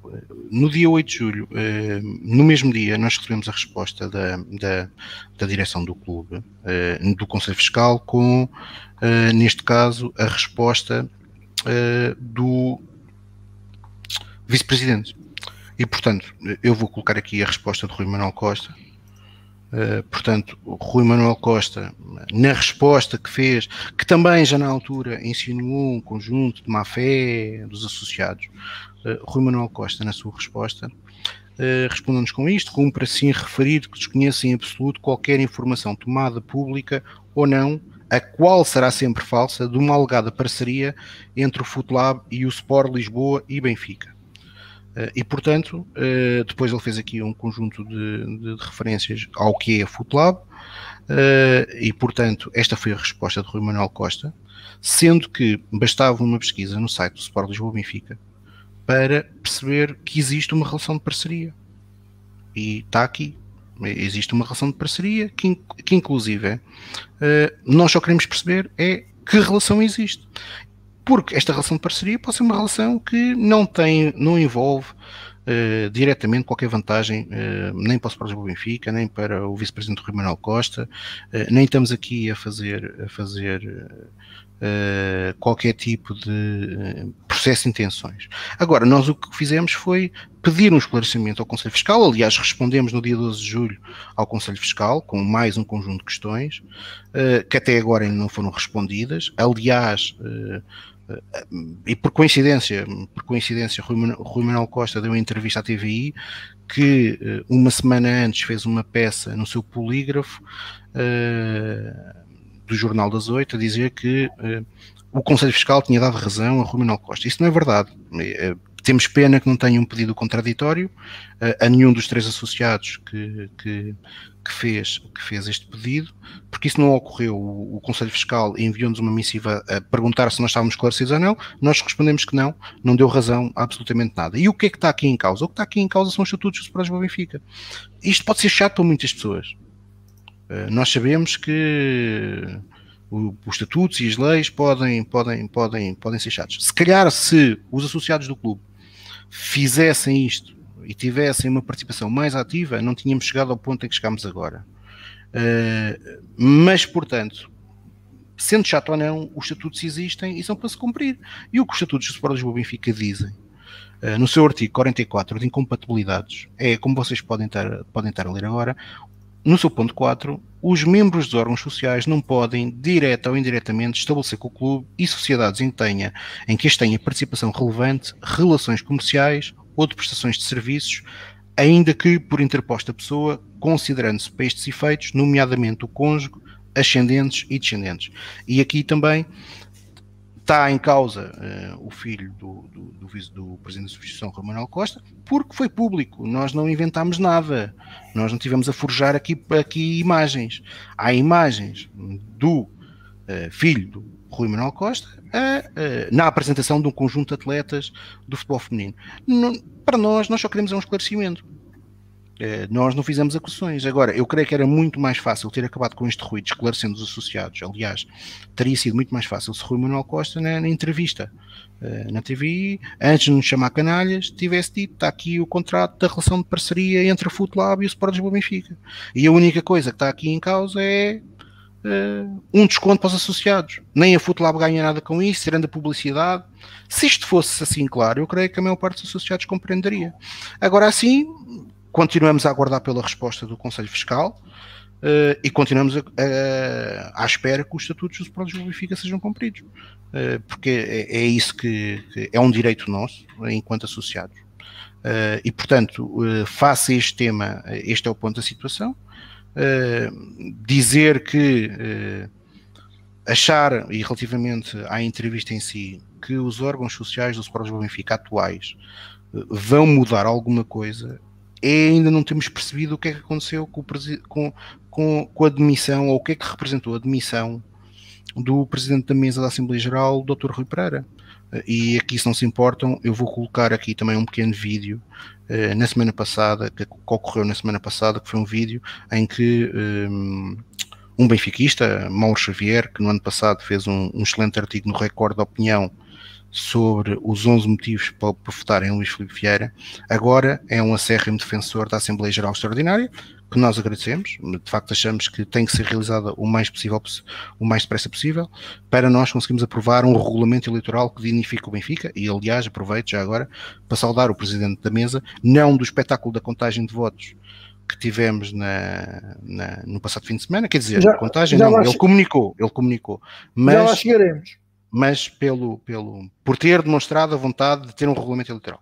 Mas só para, para ouvirmos e para, e para fechar este tema, Rui Pereira, na semana passada. Não sabia do potencial de atenção do Luís Filipe Vieira e se utilizou essa demissão para se distanciar desse caso. Porque a mim, enquanto sócio, não me parece de maneira nenhuma que um Presidente da Assembleia Geral não tenha todas as condições para marcar uma Assembleia Geral quando pedida pelos sócios de forma regulamentar.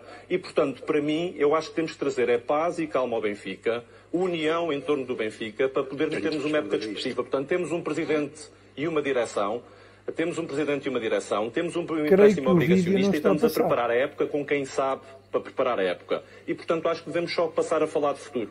Portanto, eu sei que, que, provavelmente haveremos ter que conversar um bocadinho todos sobre este assunto, mas eu acho que é relevante falarmos sobre isso e falarmos sobre as coisas que são importantes e quando é que podemos ter uma Assembleia o mais rápido possível, porque isso é que eu acho que é muito relevante ela acontecer e não passa.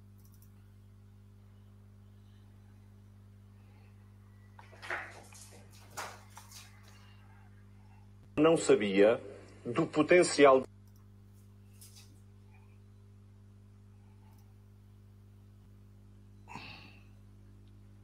Creio que já tinha passado. Estamos com algumas falhas técnicas. Ok, mas basicamente. O essencial o, passou. O essencial eh, não, não, por acaso não passou, mas o essencial da mensagem do Dr. Rui Pereira, eh, e este foi um vídeo que circulou na semana passada, é que eh, o, pedido, o seu pedido de missão surge da, sua, da sua vontade de convocar a Assembleia Geral. Ele alega aqui uma coisa que também nós, neste momento, enquanto servir o Benfica, temos sido relativamente atacados, que é não, não, não falem para não destabilizar a equipa.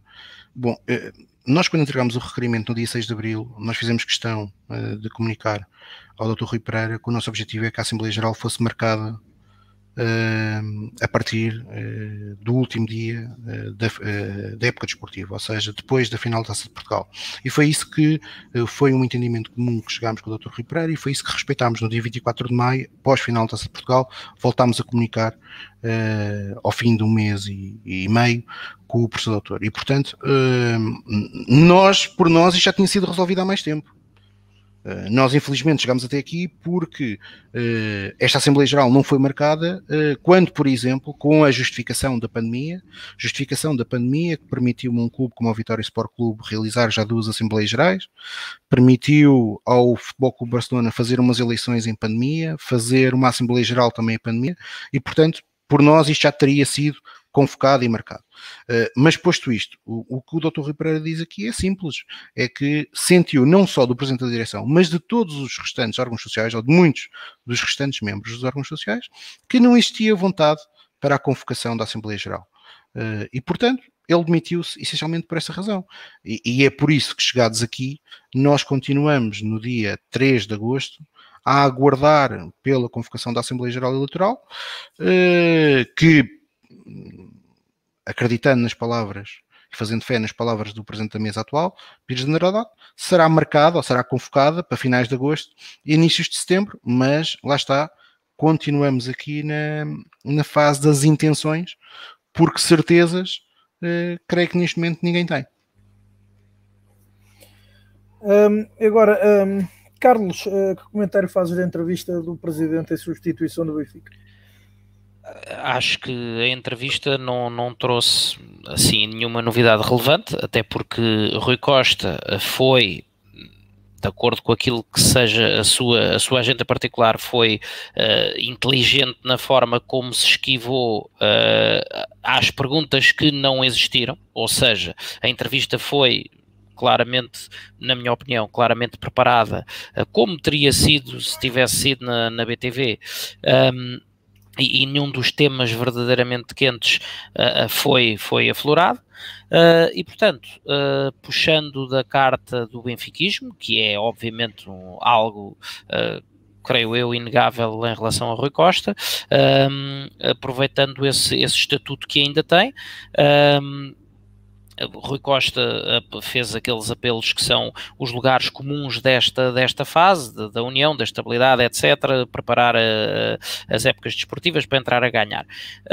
Um, e depois, sim, as eleições, mas mais uma vez sem, sem prazo, mais uma vez sem qualquer menção à, à, à Assembleia Geral Extraordinária.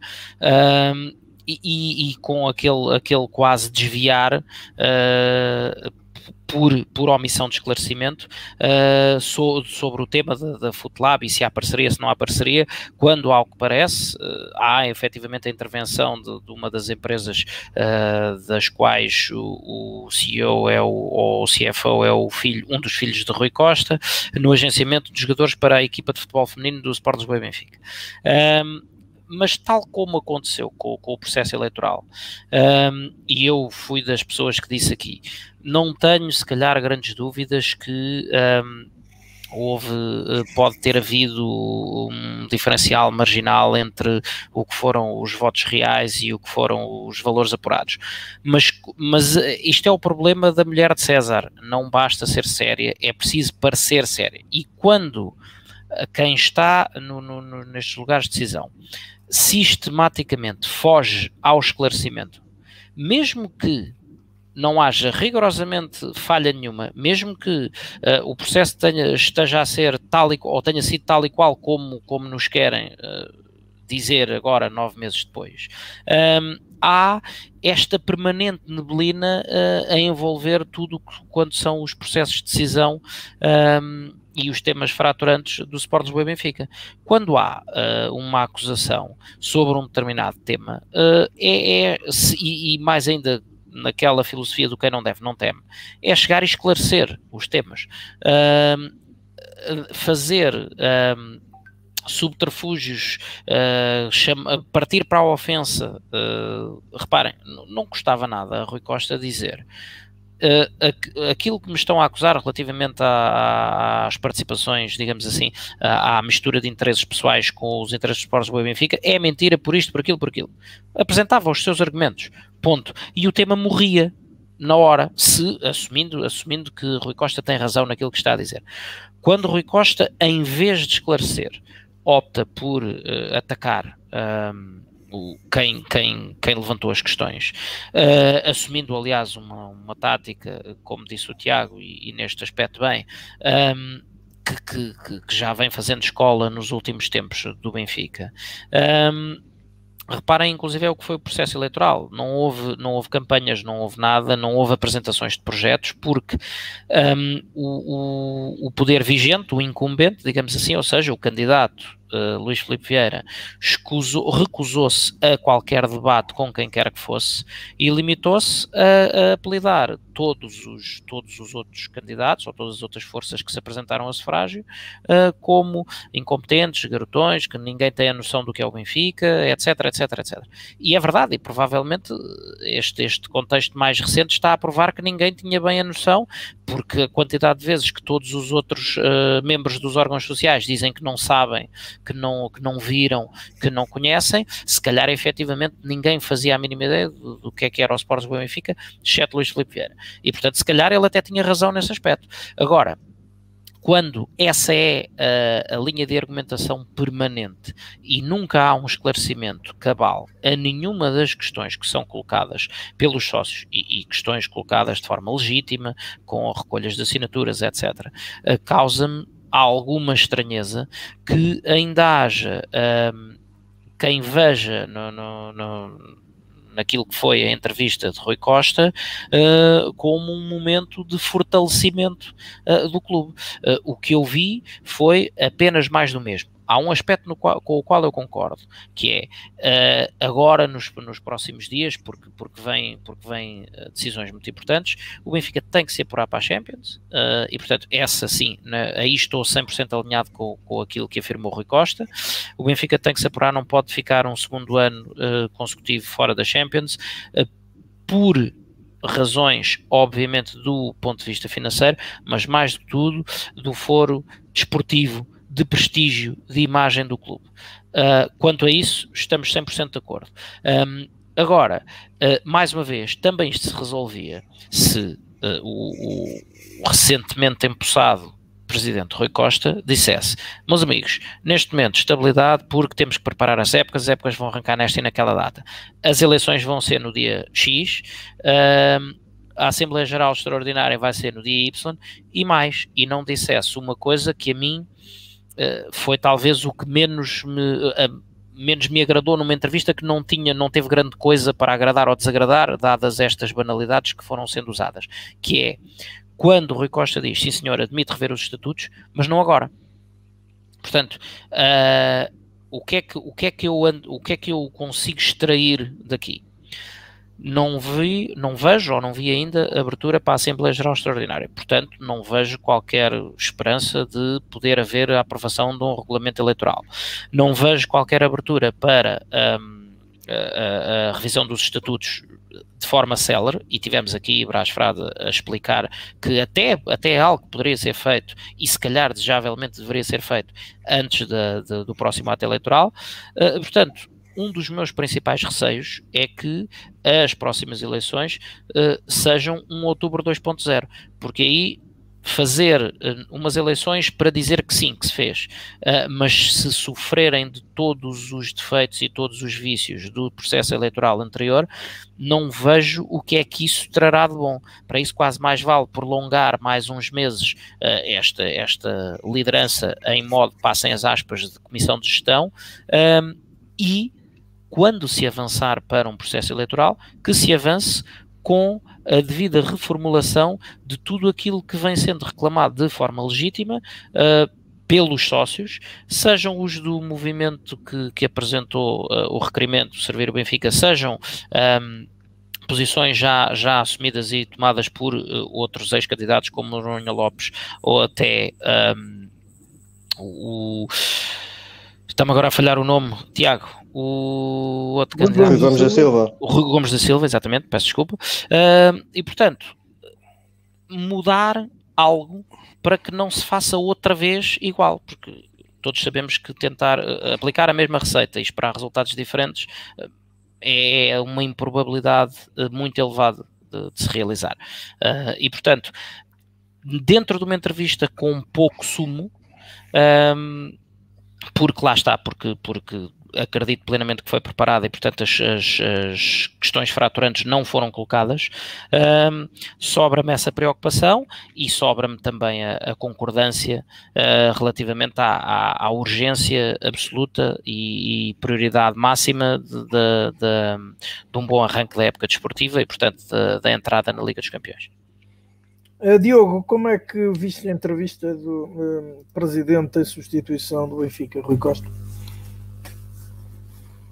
Acho que foi uma, uma, uma entrevista curta, uma entrevista que procurou centrar efetivamente nos objetivos imediatos do clube e esses objetivos desportivos que, que acho que é consensual que são os mais importantes no, no imediato e, e procurou centrar-se nesta parte desportiva e nesse imediatismo.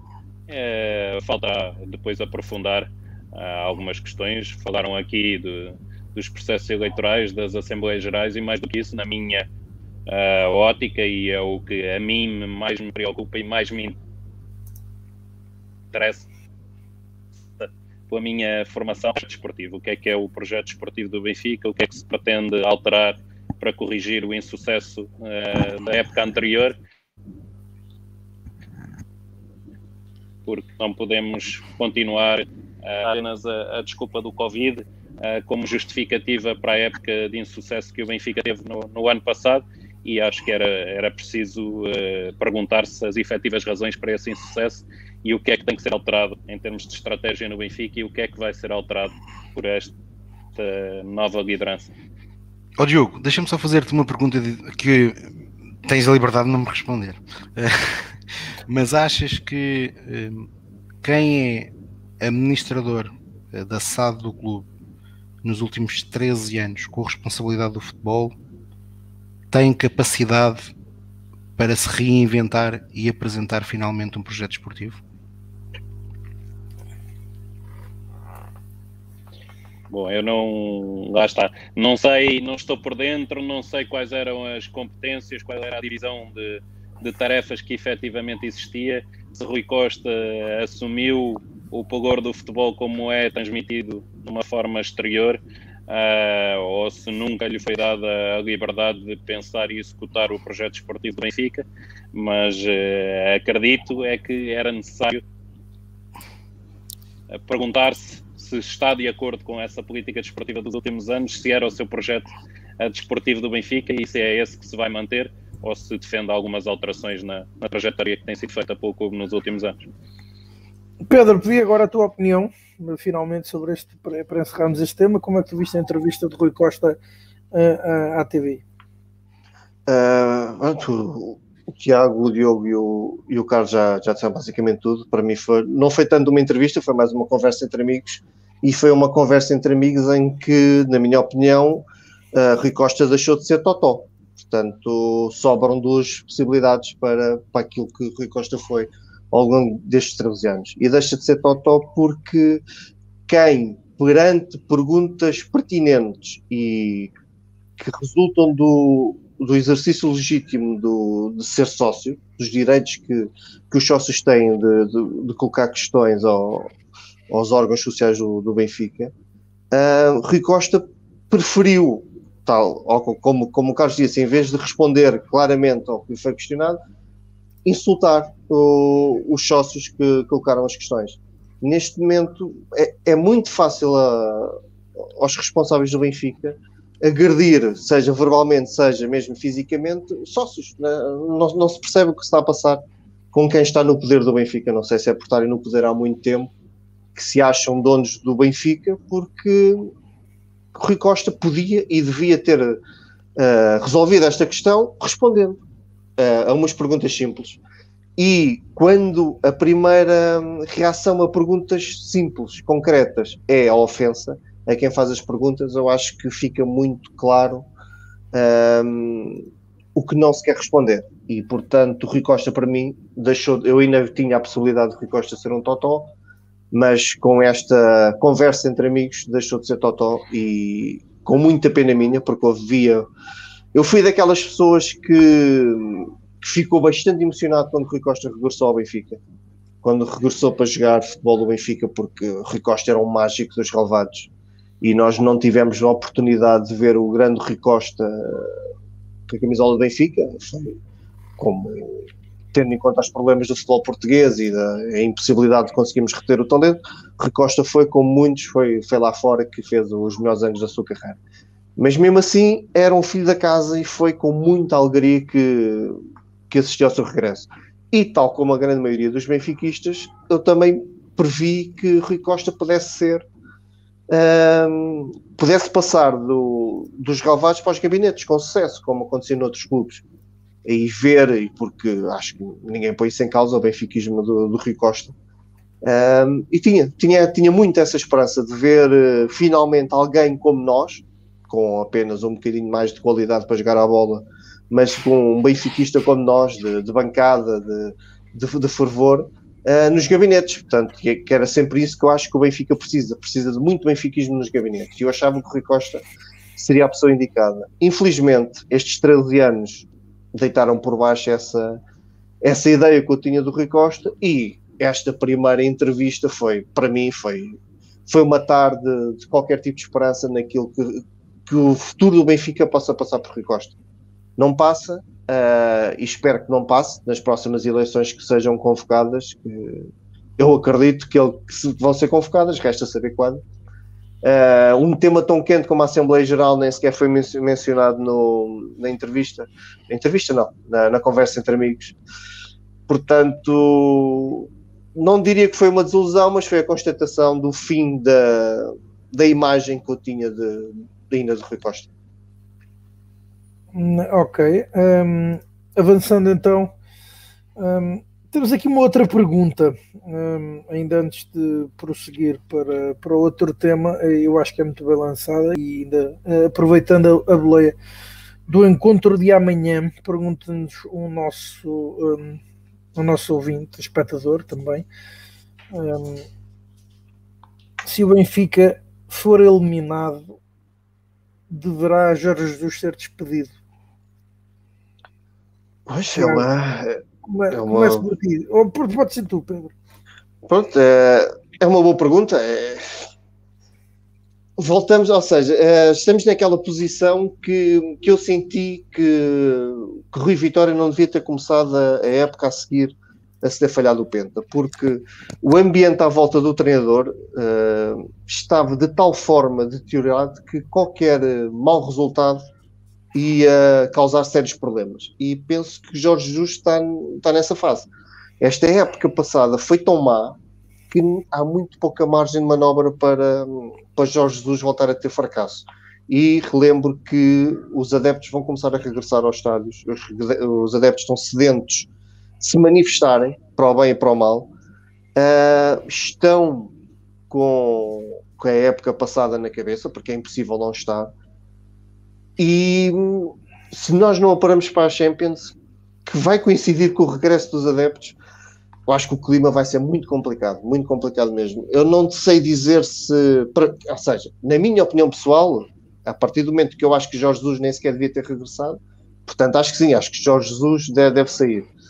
Mas também reconheço que não vai ser fácil arranjar um substituto uh, rapidamente que com capacidade para pegar logo na equipa, para conseguir mostrar trabalho um, em tão curto espaço de tempo. Eu acho que nós vamos estar esperando que não, esperando que não haja um sucesso, esperando que não haja um insucesso desportivo, esperando que nós entremos na Champions, mas perante esse cenário catastrófico, eu acho que nós temos um grande problema para resolver. Não sei se damos como.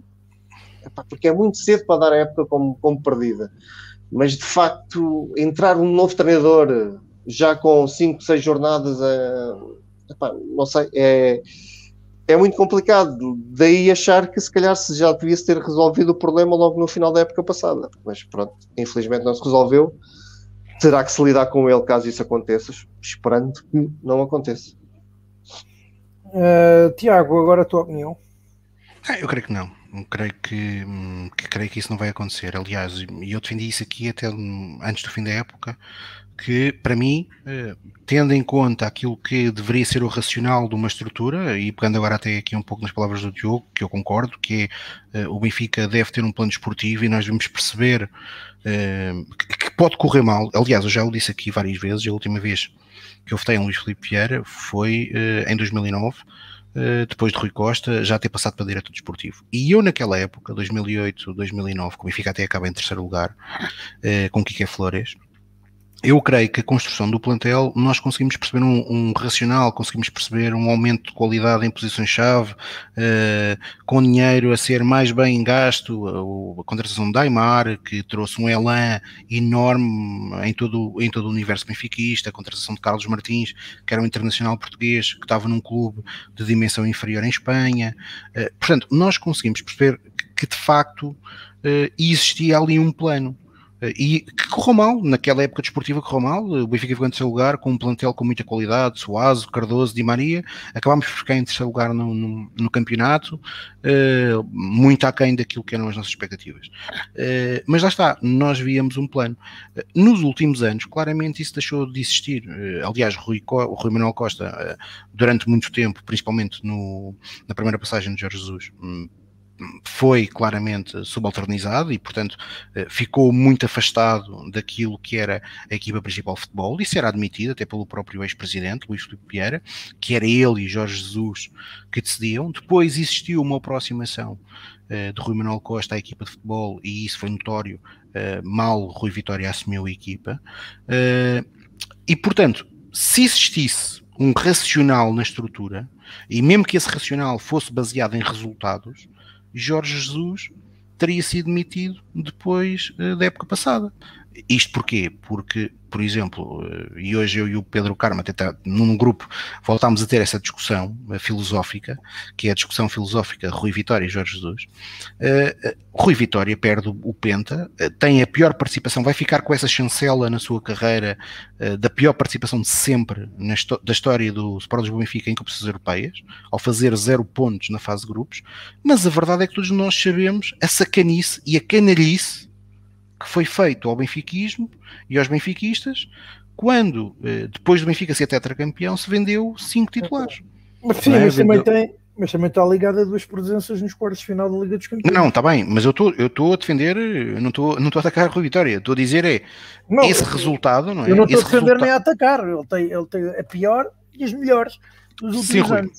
Sim, mas o que eu estou aqui a, a querer defender é que essa, essa, essa classificação, essa prestação europeia, deve-se a um claro desinvestimento que existiu no ano do, eh, em que o Benfica estava a lutar por um potencial penta. Eu recordo que o Benfica começa essa época, além dos cinco titulares que saíram, o defesa central mais capacitado, e até estou a falar na, em, na componente física, porque era aquele que aparentava não ter lesões, era Ruban Dias, que tinha vindo da equipa B. Aliás, Ruben Dias tem, tem a qualidade que tem, não é por acaso o seu sucesso em, em Manchester, mas Ruben Dias chegou à equipa principal do Benfica uh, numa posição relativamente sensível como a de central, uh, em que muitas das vezes uh, todos nós, até empiricamente, considera-se que um jovem central deve ter sempre alguém com mais experiência, até para aprender e para poder evoluir. Ruben Dias contou com ele mesmo porque Luizão não foi titular essa época regularmente, eh, o Jardel problemas físicos desde 2016 e continua no plantel até esta época eh, e portanto só agora é que, é que, é que Jardel acabou por ser do, do, do plantel, portanto essa época de, de, Rui, de Rui Vitória foi marcada por um conjunto de vicissitudes e de um desinvestimento claramente contraproducente para aquilo que era a realidade do Benfica. Eu recordo que em 2017 o Benfica investiu a níveis de 2006 depois de faturar uh, só nesse ano 150 milhões de euros. Uh, e, portanto, uh, teve consequências desportivas grandes, a perda do título, uma participação lastimável na Europa, que, que não é desculpável, porque também, diga-se passagem, sendo verdade que o Benfica teve esse desinvestimento, nada justificava que o Benfica nem, nem se tivesse feito zero pontos na, na Liga dos Campeões. Uh, mas, portanto, depois dessa época, uh, Rui Vitória, e eu até concordo com o Pedro Carmo, até pelo aquilo que era a reação dos adeptos, eh, porque o Rui Vitória nunca foi um, um treinador amado uh, pelos benfiquistas, o melhor teria sido ter, ter, ter saído no final dessa época. Uh, a verdade é que não saiu, uh, mas lá está, Rui Vitória teve a voltar pelo campeonato até ao fim. Jorge Jesus, no ano passado, foi exatamente o oposto. Teve o maior investimento da história do Benfica. É? O Benfica no ano passado investe 100 milhões. Ruban Dias só é vendido porque o Benfica é eliminado pelo Pauoca, porque tudo indicava que era um jogador do seu agrado e que, portanto, ficaria no projeto de, de Jorge Jesus. Prometeu-se na pré-época que se ia jogar o triplo, que prometeu-se que ia-se jogar na Europa uh, com ambição, e eu quando falo aqui com ambição era tentar ir o mais longe possível, uh, e a verdade é que o Benfica acaba afastado nas meias finais da Taça da Liga, perde a Supertaça, perde o campeonato, fica em terceiro lugar, e por exemplo, só, só aqui para, em contraponto, contra um Sporting que financeiramente não era o Sporting eh, da época 2017-2018 eh, do Rui Vitória, porque esse Sporting era o Sporting de Jorge Jesus e de Bruno de Carvalho, que investia todos os anos sucessivamente. Aliás, agarre-se na equipa do Sporting que, que empatou na luz, os dois, empatou na luz e, e jogou uh, e que em Alvalade com o Benfica. Estamos a falar de jogadores como o Rui Patrício, o Piccini, o, o Carvalho, Uh, portanto, tudo internacionais portugueses, uma equipa, uma equipa de qualidade uh, que mesmo assim conseguiu ficar atrás desse Benfica. E portanto, aquilo que seria o expectável depois da época desastrosa que ocorreu e que obviamente o Covid foi uma justificação, uh, uma má justificação, diga-se, porque o Covid afetou todas as equipas, e aliás, sobre isso também, e sem estar aqui a querer estar a bater muito no clube, mas a verdade é que uma estrutura que se diz 10 anos à frente não conseguiu conter o Covid como outros clubes conseguiram. Nem que fosse, nem que fosse uh, até uh, nos bastidores dentro daquilo que é a legalidade. Por exemplo, o Sporting Clube Portugal, no início da época, teve um jogo adiado por causa exatamente disso, de Covid, e o Benfica nem isso conseguiu fazer. Uh, Recordamos-nos aqui, por exemplo, o Jogo Nacional, em que de facto, na altura, o Benfica tinha muitos atletas afastados por causa do Covid. mas, portanto, uma estrutura que existisse esse racional assumia o erro que foi a época desportiva passada e provavelmente partiria, partiria para outra opção enquanto, enquanto treinador. Até porque aquilo que era suposto este ano era o Benfica fazer um desinvestimento, portanto voltar a fazer uma aposta uh, mais consolidada na formação e até, e foi isso que até se chegou a ser falado no início, no final da época passada, no próprio mercado nacional a verdade é que isso não aconteceu. O Benfica, o único atleta, uh, os únicos dois atletas que contratou uh, no mercado nacional foi Rodrigo Pinho a custo zero uh, e Gil Dias, mas o grande enfoque tem sido em atletas que jogam noutros, noutros campeonatos. Uh, portanto, nem essa mudança existiu. Portanto, eu creio que, mesmo que corra mal em Moscovo uh, e que esta eliminatória corra mal, eu espero que não corra, espero que o Benfica passe uh, e logo de seguida vamos ter outro adversário muito difícil, que é o PSV, mas o Benfica, se não conseguir eliminar o Spartak e o PSV, também não vai fazer nada à Liga dos Campeões, diga-se passagem. Portanto, eu acredito que o Benfica tem mais do que condições para passar estes dois adversários, mas no cenário que tu apresentaste, eu creio que, que Jorge Jesus vai continuar enquanto treinador do Lisboa Benfica. Porque, porquê? Acima de tudo, e resumindo isto, porque uh, umbilicalmente uh, esta direção, mesmo a de Rui Manuel Costa, está uh, ligada a Jorge Jesus. Portanto, uma, uma, uma demissão de Jorge Jesus será um assumir de uma culpa que eu creio que a estrutura, nem com Luís Filipe Vieira, nem agora com Rui Manuel Costa, uh, vão ser capazes de fazer. Obviamente que aquilo que o Pedro Carmo disse uh, pode ser muito relevante, que é se esse cenário catastrófico acontecer com público uh, nas bancadas, provavelmente a pressão será muito grande. Mas esperemos que não aconteça e que o Benfica, que o Benfica elimine o Spartak. Uh, Diogo, como é que vias, sendo também, ou tendo sido diretor desportivo, como é que é possível analisar esta situação? Ou seja, uh, uh, o Benfica uh, sendo eliminado pelo Spartak ou depois no playoff, o treinador em funções e dados os objetivos do clube teria condições para continuar em funções? Ou devia continuar em funções?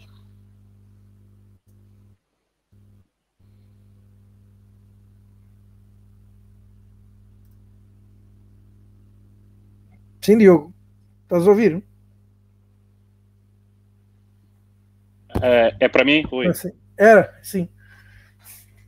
Perguntava. Okay, ouvi aqui com, com, alguma dificuldade, mas eu percebi se deveria continuar Jorge Jesus no caso de, de, de ser eliminado frente ao, ao Spartak, certo? Ao Spartak ou depois. Uh, ou, ou, posteriormente no playoff.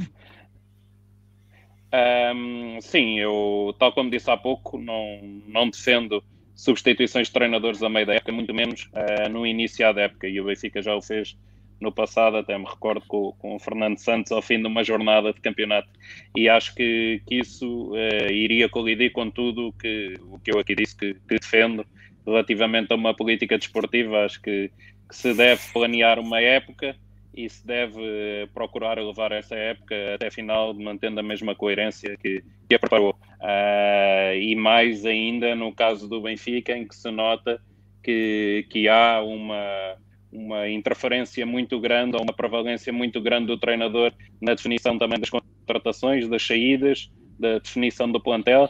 Uh, Jorge Jesus ainda hoje, uh, na antevisão ao Spartak, o confirmou e há pouco falávamos do peso de Rui Pedro Braz e, e ele nem o referiu, não é? Falou que a época era planeada a três entre uh, Luís Felipe Vieira, Rui Costa e ele, e agora tinha passado a ser uh, tratada pelos dois, não é? Por Rui Costa e Jorge Jesus. E portanto, quando assim é e quando o treinador tem uma influência tão grande na planificação de uma época e na definição de um plantel, não faria qualquer sentido que, que quando a época estivesse a iniciar, por ter um revés, ainda que ele seja significativo quer em termos desportivos, quer em termos financeiros, da não presença na Liga dos Campeões, a meu ver, não faria sentido inverter completamente o rumo. Uh, e isso seria colocar em causa uh, toda uma época e tudo o que foi planeado. Acho que se deve, no final de cada época desportiva, fazer um balanço, ver o, rumo que, está, que está definido, ver se foram alcançados ou não os objetivos, se se pode alterar com as mesmas pessoas ou se deve alterar as pessoas que, que constituem o quadro de profissionais do clube para iniciar uma nova época e não é uh, depois de se iniciar e por ter um revés que se deve alterar tudo a meio. Um, esta é uma a posição do, uh, do Diogo e passamos com isto para o tema seguinte. Uh, e podemos começar por ti, Diogo, precisamente. Como é que tu viste toda esta situação da, da, recontagem ou da contagem dos votos físicos das eleições foram realizadas a 28 de outubro. Portanto, passaram nove meses desde que as eleições decorreram um, e como alguém referiu aqui na caixa de comentários, uh, as eleições de um presidente que entretanto já nem sequer o é. Uh, se havia agora necessidade de contar esses votos, um, como é que uh, vocês viram todos este processo? Começo por ti agora, Diogo, pode ser. Eu preferindo não, não, não me imiscuir muito nesse tipo de assuntos, por, eh, por ser, eh, logicamente, aqui profissional, não, não, não estar ligado neste momento ao, ao Benfica e, e, não querer é, interferir muito no que é a vida uh, cotidiana do Benfica e tudo o que é extra, a parte esportiva que, que poderei uh, comentá-la melhor. Obviamente que, que penso que não era o timing para ser feita esta recontagem, ela deveria ter sido feita na altura e não sendo feita na altura, neste momento já, já há requerimentos para, para realizar Assembleias Gerais Extraordinárias e para se, para se fazer outro tipo de procedimentos que, que se devem tomar para que exista maior uh, clareza em tudo o que é feito e tudo o que rodeia ao Benfica e é importante uh, que se revista tudo muita transparência para que não fique nada uh, em suspeição, ninguém duvide de qualquer uh, matéria relacionada com o Benfica e, e, portanto penso que não era o meio adequado nem o, o timing adequado para, para ser feito, mas de qualquer forma não, não me queria alongar muito sobre isso. Ok. Uh, Pedro Carmo, um, ehm, sendo assim, e, e, já não estando uh, Luís Filipe Vieira em funções, um, ehm, estranhaste, uh, quiseste que essa contagem fosse feita um, ehm, nesta data e nestas circunstâncias? Como é que, que opinião é que tu tens não. a este respeito? Não, claro que não. Acho que é contar, contar votos de umas urnas que ninguém sabe para onde é que andaram e que toda a gente viu a forma como saíram da, das mesas eleitorais. É, não, não faz sentido nenhum. Nove meses depois fazer esta contagem, serve zero. Não, não tem qualquer valor. Não, até acho, e o Tiago pode confirmar isso, mas acho que em termos mesmo estatutários, acho que isso não, em termos de regulamentos, acho que era seis meses que, que, tinha validade, uma coisa assim qualquer, mas não, seja como for. Não, Isso, foi assumido, isso foi assumido por Virgílio do que Vieira. Mas Sim, não, okay, não, pronto, existe, não, existe, não existe. ok. Mas pronto, nove meses depois não faz sentido. Isto, a contagem fazia-se no dia das eleições, ou quanto muito no dia a seguir, é, nunca, nunca nove meses depois. Portanto, vale zero. Mas quero reforçar que ninguém pediu, ninguém pediu recontagem dos votos. Portanto, pelo menos o o Servir o Benfica não pediu recontagem dos votos, pediu sim a auditoriar todo o processo, o que é algo significativamente diferente. Uh, mas pronto, indo, respondendo muito diretamente à tua pergunta, não pedi, não pedi estas recontagens, nem, nem acho que sirvam para grande coisa, só veio mesmo a tirar areia para os olhos dos benfiquistas. Uh, Carlos Fradiano, uh, agora a tua hum. opinião. É uma operação cosmética, como, como aliás já, já mencionei há um ou dois programas que o atual presidente da MAG uh, fez um, digamos, um aproveitamento do contexto, quase que se apropriando da ideia como se fosse sua, de, de, da auditoria, da revisão do processo, etc. Um, quando, quando todos sabemos que, que não foi, porque há, há um requerimento uh, devidamente fundamentado e, e, legal nesse sentido. Uh, Agora, ainda antes sequer de se ter, de se ter procedido a isso, uh, assim que houvesse a tomada de posição do Presidente da Mesa da Assembleia Geral, eu mencionei aqui que, na altura, seria oito meses depois, mencionei aqui, os programas estão gravados, que não me fazia sentido algum já a recontagem de, dos votos oito meses depois. Portanto, se não fazia oito meses depois, também não faz nove.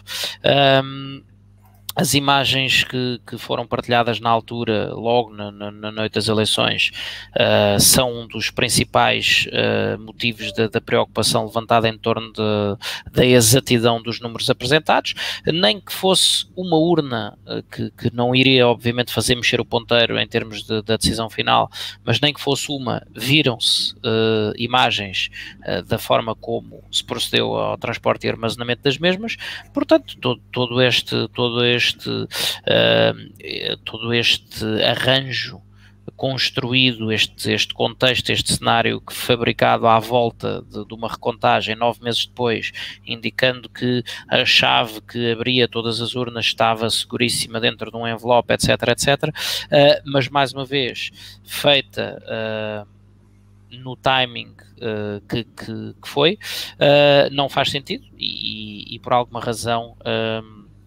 os elementos de, representativos das outras candidaturas, uh, na minha ótica, bem, não aceitaram. Uh, sei que foram convidados e o, e o presidente da MAG referiu isso para, para assistir a esse ato, mas na minha ótica, bem, uh, não viram qualquer valor acrescentado nisso, porque pelos motivos que acabei de dizer, e portanto decidiram não, não participar nesse, nesse, uh, nessa encenação, vá, chamemos assim. Uh, acho que é um momento puramente cosmético que não traz qualquer valor acrescentado, mas também não, mas não traz nada de profundamente errado, não acrescenta credibilidade nenhuma. Importante é efetivamente a revisão do processo, que é, ao que sei, uh, o, o, o, o verdadeiro argumento, o grande pedido da do, do requerimento uh, interposto pelo Movimento Serviu Benfica. E, portanto, não, não, não, é, não é a contagem de votos que, que traz qualquer luz a este, este, à, à escuridão que rodeou todo este processo. Tiago, uh, também partilhas a ideia do, um, do Carlos? Foi uma encenação?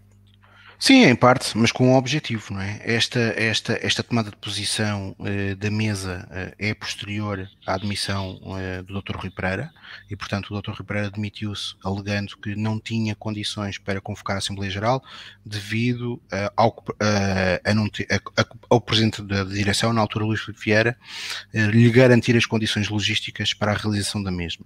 E, portanto, isto saiu em finais de junho, um comunicado já da MAG, liderada por Pires de Andrade, que esteve presente na nas reuniões connosco, nas duas reuniões que tivemos com, com, com a mesa e com o Dr. Rui Pereira, uh, e portanto foi uma das pessoas que até me, uh, se indignou uh, numa das reuniões relativamente a nós queremos saber onde é que, estavam, onde é que estavam as urnas, mas... e já agora indignou-se porquê?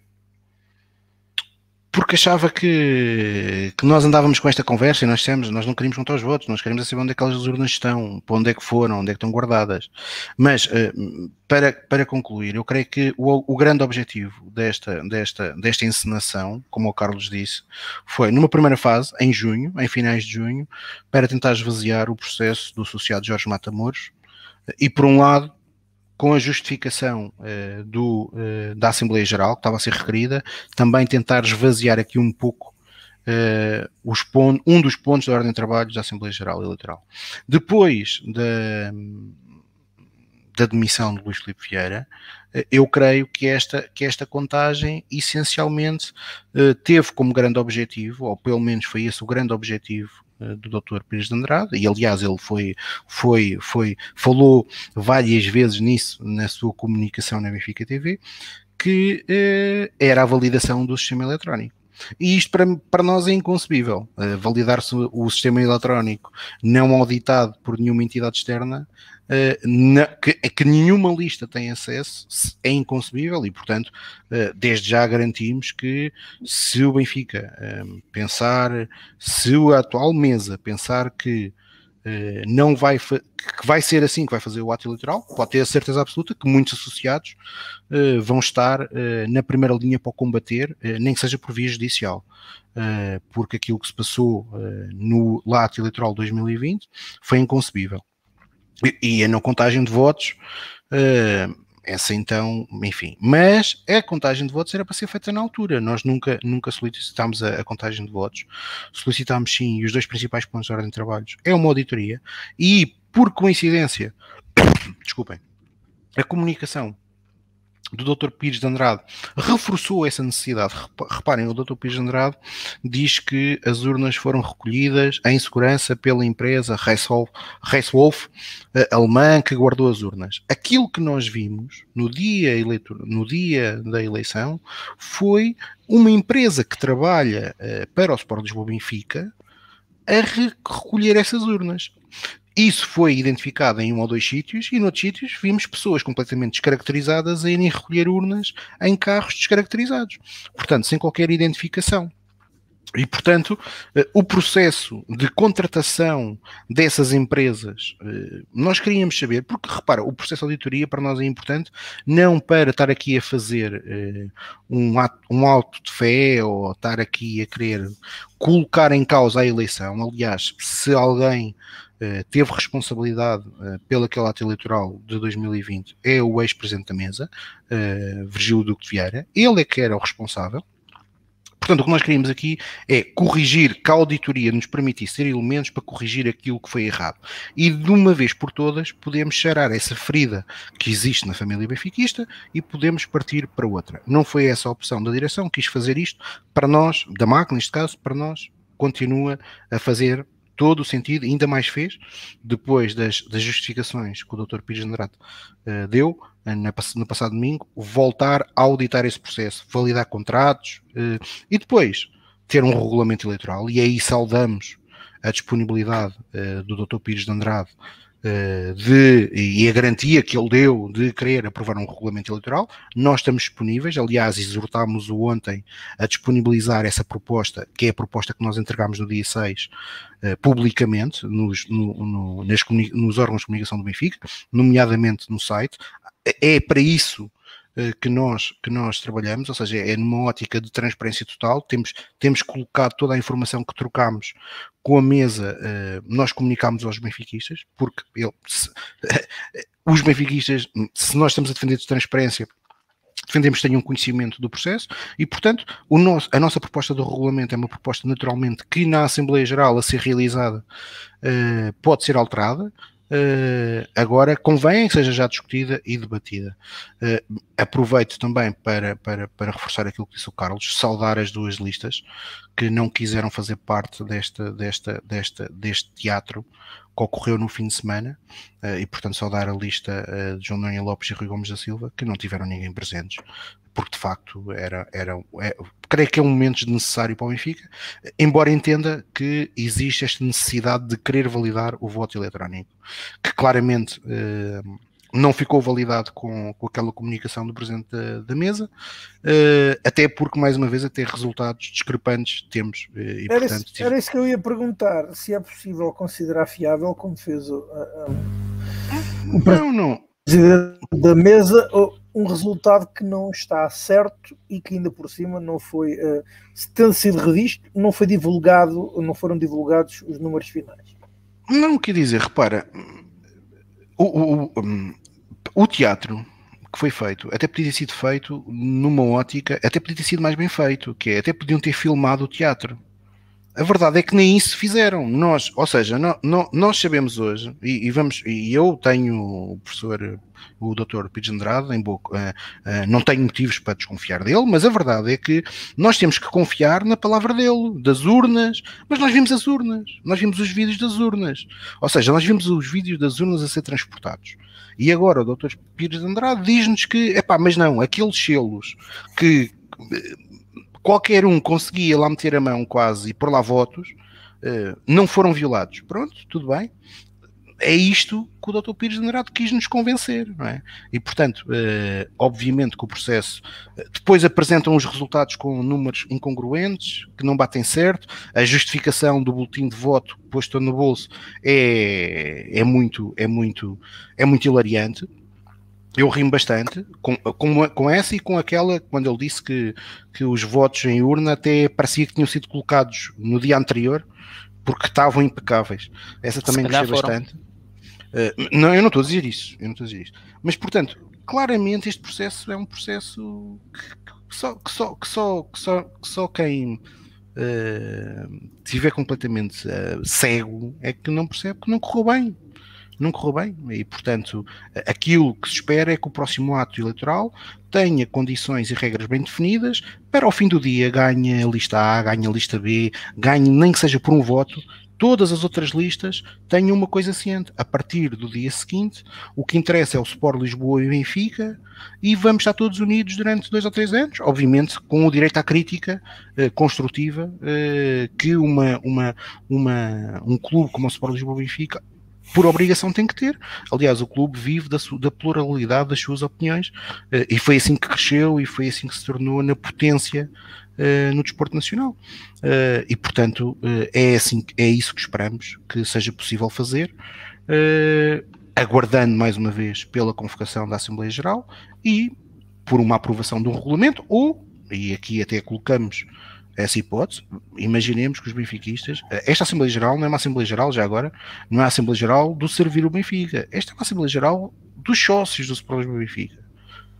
Houve 334 associados, muitos deles, de facto, afetos ao servir o Benfica, mas de sócios do Sport Lisboa Benfica. E, portanto, esta Assembleia Geral é uma Assembleia do Sport Lisboa Benfica e para todos os sócios do Sport Lisboa Benfica. E, portanto, se os sócios do Sport Lisboa Benfica, livremente, na Assembleia Geral, decidirem que consideram que não faz sentido ter um regulamento, não será, e a decisão será respeitada, naturalmente. Agora convém é que essa votação na Assembleia Geral eh, não nos venham com esta patranha de tentarem fazer a votação por voto eletrónico. Porque isso, eh, claramente, eh, nós já percebemos que eh, não credibiliza ato nenhum eleitoral do Sport Lisboa Benfica. Uh, agora, um, uma pergunta para a qual pedi-vos uh, respostas rápidas. Um, como é que vocês viram a notícia uh, que surgiu esta semana de que afinal havia, era a intenção da direção do Benfica um, que fosse encontrado um acionista de referência já desde 2017 e que uh, Domingos Soares Oliveira, pelo menos, e Rui Costa estavam ao corrente da situação.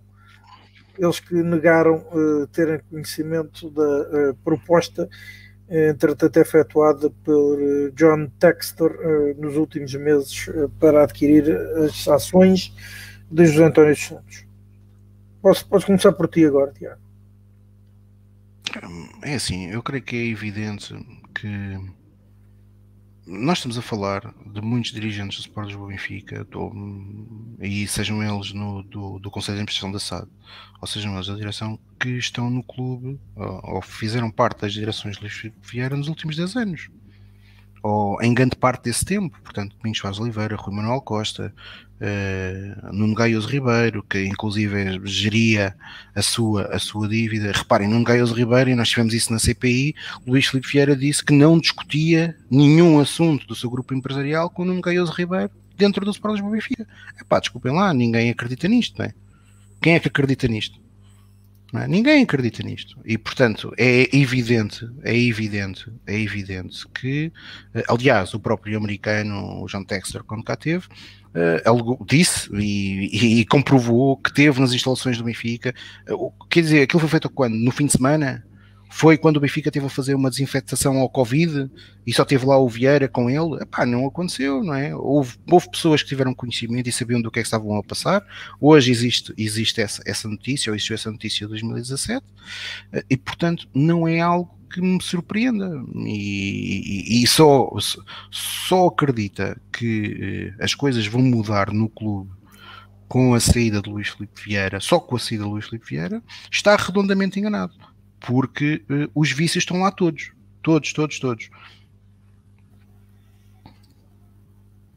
Uh, Carlos, como é que tu vês esta notícia que já se falava na, uh, no interesse da direção então de encontrar um acionista de referência há já muito tempo e que pelo menos Rui Costa e Domingos José Oliveira já estavam ao corrente da situação?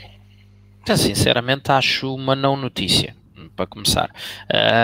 do ponto de vista puramente estratégico, não me choca nada uh, a existência de, de, um acionista de referência, uh, nomeadamente uh, um do, do que se viu, por exemplo, da, da desta suposta uh, tentativa de, de entrada do, do, investidor John Texter uh, com uma posição minoritária que permitirá uh, nomear um administrador, mas que não ficam, não, não, não implica a cedência de poder de decisão para fora da, da, esfera da SAD, que, tem, que tem a posição maioritária sobre a estrutura acionista do, do, da SAD e, do, e, e, por inerência depois pelo menos no modelo em que as coisas são feitas no Benfica do próprio clube, uh, e portanto. Um, se esse tipo de abertura uh, a investidores internacionais serve para uh, dinamização uh, noutros mercados, chegar a outras latitudes, encontrar novas avenidas de crescimento, nomeadamente as áreas do multimédia, do audiovisual, de, internet, do, o gaming, chegada aos mercados dos jovens, etc, etc, etc. não tenho nada contra o conceito, não tenho nada contra, por princípio, esse, esse, esse tipo de de arranjo financeiro, digamos assim. Agora, um, mais uma vez, tem tudo a ver com a forma como é feito, e, e, ainda antes de ter surgido essa notícia que surgiu, eh, se não me falha a memória, foi hoje que, que, que, se, que se, falou nessa questão da, vontade de, de, de, vender uma participação já desde 2016, já uh, na semana passada mencionei isso, que é ninguém acredita. Quando depois surgiram as fotografias de John Texter uh, no, no, no, Seixal e, e uh, com, com, pessoas ligadas ao clube, ninguém acredita que tudo foi feito por debaixo do pano, porque até a fazer fé nas palavras do próprio, uh, só lhe fazia sentido entrar como investidor tendo a natural concordância uh, da estrutura dirigente da SAD e, portanto, tinha obviamente que ir apresentar o seu projeto, o que é que, o que, é que lhe passava pela cabeça uh, em termos de investimento para que outros mercados queria ir, a questão da cotação na Bolsa de Nova Iorque, fosse o que fosse. Portanto, não me choca nada que já houvesse desde 2016 uma intenção de pegar numa determinada fatia, numa determinada participação relevante da SAD e negociá-la com um investidor estratégico. Agora, um, o modo como isto surge, em que toda a gente nega até ao fim, toda a gente diz que não sabe nada, que não viu nada, uh, e depois de repente surgem as fotografias, e, e, este, este, agora estou-me a referir ao caso de John Texter, não é? uh, ninguém tinha visto o senhor, ninguém se tinha reunido com o senhor, mas no entanto ele andou a passear pela, pelo Seixal, não é? Um, e portanto, este é, é na mesma linha do que disse há pouco, este negar e este cobrir de, de, de fumo um, tudo aquilo que são as decisões estratégicas do, do, do, clube, que não, que não traz nada de bom uh, e que depois faz, inclusive, é com que sejam olhadas com, sob, um, sob um prisma, sob uma perspectiva de desconfiança, uh, todas estas iniciativas. Uh, que, que, que, possam surgir. Uh, hoje em dia, uh, um investidor que aparece, reparem, a oportunidade, fosse ela boa ou má, uh, ainda sem analisar os detalhes específicos da parte de, de, portanto, das parcerias e do investimento e da parte negocial e dos dinheiros envolvidos.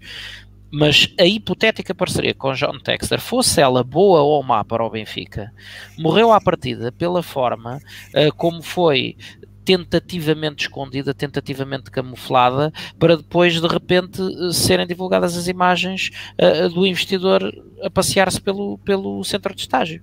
É? Portanto, um, ehm, se fosse apresentado um projeto, uh, se fosse divulgado, se fosse discutido em reunião de direção e se fosse uma coisa que, que a partir, a partir de, de, do momento em que envolve uma, uma, participação relevante, fosse colocada a informação necessária e relevante aos sócios de forma clara, não havia problema nenhum. Agora, uh, causa desconfiança a qualquer um, andar semanas e semanas a dizer que ninguém sabe, ninguém viu, ninguém contactou e depois de repente são, divulgados, são divulgadas as imagens, é divulgado o, acordo com, com o chamado Rei dos Francos para uh, uh, não só a aquisição das, das ações que diretamente detém, como das outras participações que ele já teria acordado uh, adquirir para vender a John Texter, e portanto esta neblina que é colocada em cima de tudo o que são os negócios do Benfica, é que é, que é o problema. Não a necessidade de, ou não, não a vontade, venha ela de 2016 ou até antes disso,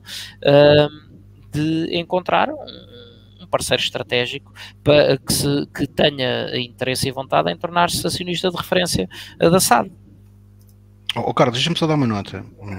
Relativamente à, àquilo que tu disseste sobre a entrada ou não de um, de um parceiro estratégico, eu creio que é algo que pode ser pensado pelo Benfica, também não tem nada contra, eh, por princípio, de princípio não tem nada contra isso. Eh, embora, e salvaguardando sempre, que o Benfica Clube tem mais de 50% das ações, Obviamente. até porque todas as experiências em Portugal... Isso para mim também é ponto Pronto, é para fundamental, perda do é? controle, não.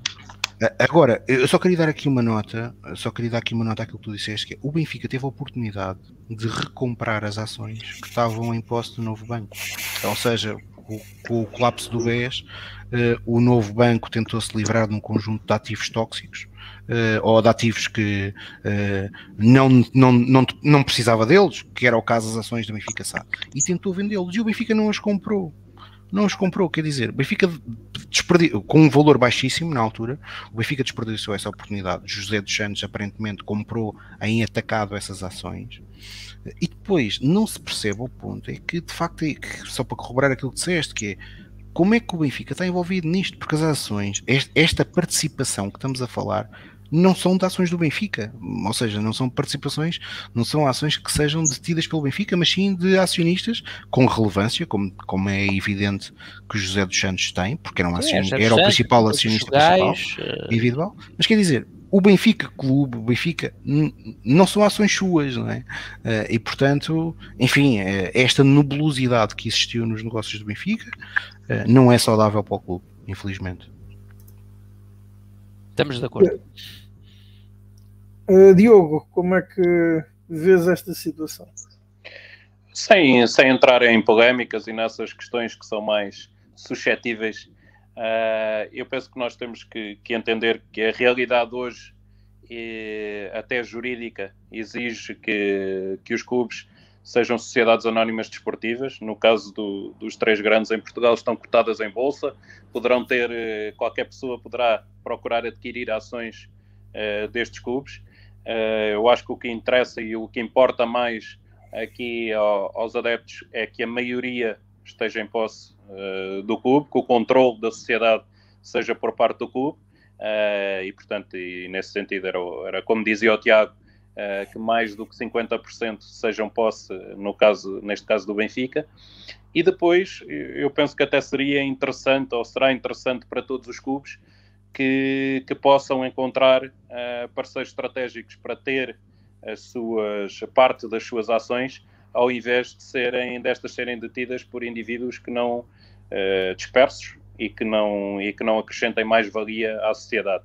Eu penso que isso, de uma forma genérica é positivo, depois importa de facto que o processo seja claro, transparente e que se veja uh, qual é uh, o rumo que estes investidores pretendem dar, qual a parceria que querem ter com os clubes e penso que se, se for num sentido construtivo poderá ser muito positivo para, para o Benfica neste caso e para qualquer clube que esteja cotado em bolsa e que tenha parceiros que possam acrescentar mais valia ao seu, ao seu produto. Pedro, como é que Sim. Deixa-me deixa só dar aqui uma nota rápida, depois que para o Carmo. Eh, só, só para corroborar aquilo que o Diogo estava a dizer. Eh, e mais uma vez, para tocar naquele ponto que o Carlos falou há pouco. Aqui o grande problema, em grande parte deste tipo de movimentações que tem sido no Benfica, é a comunicação.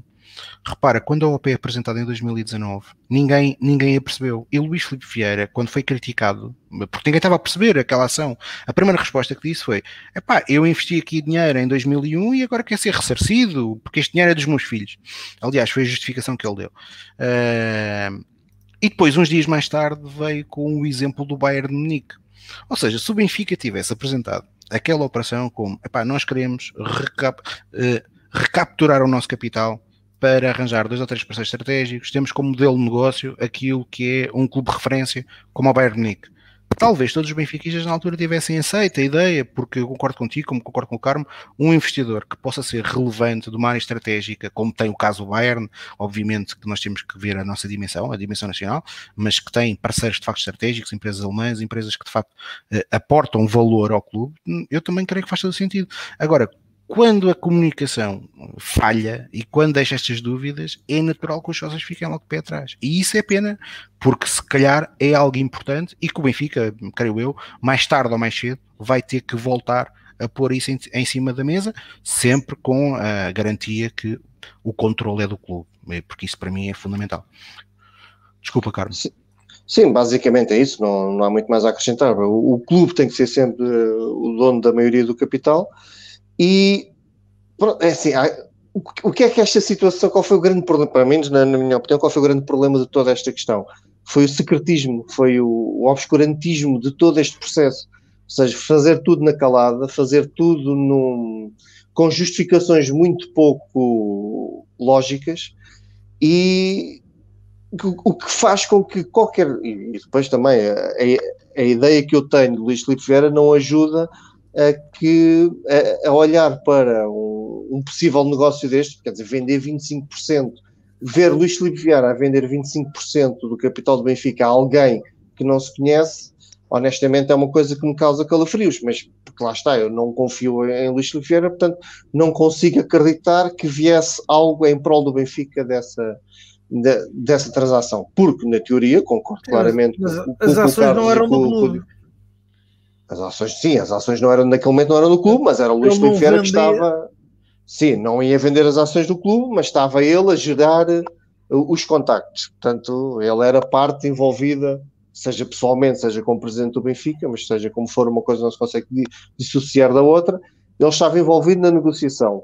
E ter alguém com 25% das ações do Benfica, sem se perceber muito bem o porquê, o que é que, por exemplo, se calhar se, não, se a Adidas tivesse 25% das ações do Benfica, se calhar nós imediatamente conseguimos perceber o que é que estaria em causa. Agora, mas, ao Carlos, foi, foi, justamente esse o, o, o, projeto e, que John Texer não teve sequer, a fazer fé naquilo que foi a grande entrevista que ele deu, não teve sequer a oportunidade de apresentar pela forma como tudo isto foi gerido. Claro, claro, claro. Ele próprio, ele até pode vir com, boas, com, com muito boas intenções. Não sei, honestamente. Mas ele sei. também começou mal, não é, Carlos? Ele Mas também ele também começou mal, começou mal claro. Porque ele, ele, ele começa, numa primeira fase, ele desmente. Ele diz que não há nada fechado, quando depois veio-se a perceber que já estava tudo fechado e já estava, inclusive, um contrato assinado. John Texter não, até não. podia ser um empresário não conhecido, eu não o conhecia de lado nenhum, eh, mas poderia ter começado bem. Mas ele começa mal. A primeira Repara, resposta dele mas, é desmentir tudo mas quando eu falo no obscurantismo da situação, uh, e neste caso concreto, não me refiro exclusivamente do lado do Benfica. Neste sim, caso, sim, o obscurantismo claro. também esteve do lado do, do investidor. É? E, portanto, por isso é que eu digo, uh, não chegámos a ver, uh, uma coisa é a versão que apareceu na, na, na longa entrevista que, que ele deu, mas não chegou a ninguém, creio eu, exceto os, os diretamente envolvidos, uh, mas nós, como, como espectadores atentos, não chegou ninguém a perceber, uh, a receber um, a, a, ter acesso a um, a um prospecto de, de, de investimento, que, que, é uma coisa normal quando se fazem estas propostas de, de aquisição, uh, nomeadamente de, empresas cotadas em bolsa e, portanto, têm que fazer comunicação de tudo quando são operações relevantes à CMVM, etc. ninguém viu qual é que era o plano Uh, exatamente. E é isso que eu digo. Um, eu não tenho rigorosamente nada, até acho que é extremamente positivo, ou pode ser extremamente positivo, se é um parceiro estratégico com ideias que aportem valor, uh, e, e, mencionei a área dos audiovisuais e afins, mas haverá outras seguramente. O Carmo deu o exemplo de uma Adidas, por exemplo. Um, tem, que, tem que ser claro está aqui um projeto, a, empre a, empresa, a entidade, a holding, o que seja, quer adquirir X%, propõe-se a fazer isto. Pronto. E é isto, é esta eh, uma coisa clara. Okay? A ser assim, não há sequer qualquer tema, creio eu, que toda a gente com, com, com um mínimo de, de, de, noção do que é a realidade atual e as estruturas de investimentos que, que são necessárias a, aos muitos milhões que os clubes movimentam, um, creio que não pode ver isto à partida, logo por, por definição e por conceito, com maus olhos. Agora, tem que ser às claras, não, não, pode, ser, não pode ser nestes moldes, não é? E como o Diogo diz, eu concordo perfeitamente que mais ano, menos ano, voltaremos a ter esta discussão de uma sim, forma sim. Mais, mais séria, mais transparente, porque sim, acho que será uma inevitabilidade. Ora, inevitabilidade também é falarmos do tema que está um, e de uma competição que está em curso. Os Jogos Olímpicos, o Benfica tem atletas uh, lá presentes, uh, já tem um atleta a ser medalhado. Um, meus senhores, pedia-vos um balanço também já agora das modalidades, não apenas uh, dos Jogos Olímpicos, aquele que acharem necessário fazer estes últimos dias? Começo por ti, Tiago. Para mim? Ah, devia ser pelo Pedro Carmo, mas Epá, rapidamente, ah. acho que o, o, projeto olímpico, que é algo que eu já aqui várias vezes realcei, que é um projeto de muita qualidade, que iniciou-se no Benfica antes das Olimpíadas de 2008, eh, continua a dar os seus frutos. Eh, dar uma nota também muito positiva, com a medalha de Fernando Pimenta. Eh, existe a possibilidade forte também de Pedro Pichardo poder ganhar a medalha. Uh, espero que assim o aconteça, porque ele de facto tem muita qualidade e que de algum modo consiga retificar o azar que teve no, no último Mundial. Uh, apesar disto, queria realçar uh, que um, esta é a participação portuguesa neste momento, já está igualada o registro de, o melhor registro de medalhas. Falta só se Pichardo ganhar uma medalha é, é a melhor Olimpíada a nível do número total de medalhas. Se for a dor, então é a melhor de sempre. Uh, só em outras duas ocasiões Portugal conseguiu três medalhas, uh, que é o número que já tem neste momento, nesta edição, portanto em 84, com uh, Carlos Lopes, campeão olímpico pela primeira vez, um atleta português campeão olímpico, Rosa Mota, António Leitão com bronze, depois em 2004 Sérgio Paulinho com a prata, uh, Fernando Pimenta com a prata e Vanessa, uh, e falta-me a falhar aqui um, um, dos atletas que também ganhou uma medalha, uh, creio que foi a Vela com bronze, mas não tenho certeza, mas foi, foi, foram as únicas duas vezes que isso aconteceu, e, portanto, isto para as pessoas às vezes, porque neste, isto infelizmente é uma, é uma discussão que só se faz de 4 em 4 anos, uh, mas há sempre muita gente que tem, que não tem noção do que é o desporto em Portugal e acha que os atletas têm que ir para lá e, e vencer medalhas. Uh, as pessoas deviam, deviam se preocupar mais assim, se os atletas tenho, têm condições. Eu tenho condições uma pergunta, e, e, e, pode ser para ti. Uh, uma vez que puxaste o tema, é que uh, as expectativas são criadas porque, sem ser nos Jogos Olímpicos, os atletas portugueses chegam aos campeonatos do mundo e da Europa e ganham. Portanto, é natural que se pense que depois, quando chegam aos Jogos Olímpicos, obviamente, principalmente sendo campeões do mundo, uh, uh, que têm outra vez fortes hipóteses de ganhar. Né? Pois, mas, mas, repara, mas aí mais uma vez tá, tá, as pessoas não têm, não têm noção do que é, que é o desporto. E porquê? Porque, por exemplo, é muito comum que campeonatos do mundo de judo ou campeonatos do mundo de atletismo, há atletas que, por exemplo, dispensam a sua participação. Preferem estar-se a preparar e estar a ganhar dinheiro em meetings. No caso do atletismo. E depois vão às qualificações. E portanto, muitas das vezes abdicam de participar em campeonatos do mundo ou campeonatos, ou campeonatos, ou campeonatos da Europa. Aliás, dou-te aqui um exemplo. Pedro Pichard deu há, pouco, há poucos anos uma entrevista eh, ao Expresso, em Portugal, em que lhe perguntaram, ele tinha sido, tinha sido campeão da Europa, e perguntaram-lhe se o título para ele era importante. E ele respondeu: Para mim, o que me interessa é, é ganhar os Jogos Olímpicos. Eh, para ele foi um passeio, foi ao Campeonato da Europa, foi fazer um passeio. Ele, aliás, até diz: Eu já fui campeão pan-americano, que é o correspondente na América do, do Sul, ao ao Campeonato da Europa. E depois as pessoas têm que perceber, por exemplo, o caso do judo e o caso da Telma, que merece aqui um elogio brutal, porque é uma atleta que, aliás, é uma pena a Telma não, só ter uma medalha de bronze uh, nas suas participações todas olímpicas. Estamos a falar de uma competição, é que é um combate. Se naquele dia corre mal, acabou. Sim, ganhou são, o primeiro, perdeu no segundo, pronto. Pronto, acabou. São, são, são, são quatro anos de trabalho que se decidem no momento. Aliás, ontem, ontem tivemos um bom exemplo. Ontem, aliás, é um dos melhores exemplos. O Fernando Pimenta, nas meias finais, bate o recorde olímpico. Bate o recorde olímpico. E chega à final não ganha. Já não, já não faz o mesmo tempo, não é? E perde. Portanto, quer dizer, estamos a falar da nata da nata. Estamos a falar de algumas situações em que estamos a falar de pessoas que... Uh, estão, estão, estão nos 50 melhores do mundo, com condições, e era isto que eu queria tocar, porque em Portugal às vezes gosta-se muito para ter no, eh, no, nos clubes. Eh, vamos, quem é que ganhou medalhas? Atletas do Benfica e do Sporting. E aqui, sem entrar em clubitas, até porque há outros clubes envolvidos, em Portugal o desporto é essencialmente clubes. Se os clubes não fizessem, se não fizessem investimentos, não apoiassem os atletas, não, não, não, provavelmente muitos destes atletas das duas ou imigravam, ou imigravam, ou não tinham condições. Aliás, reitero, aqueles que nos estão a ouvir e que não acreditem naquilo que eu estou a dizer, vão procurar uma entrevista de Pedro Pichardo a falar sobre as condições que ele tem para treinar em Portugal.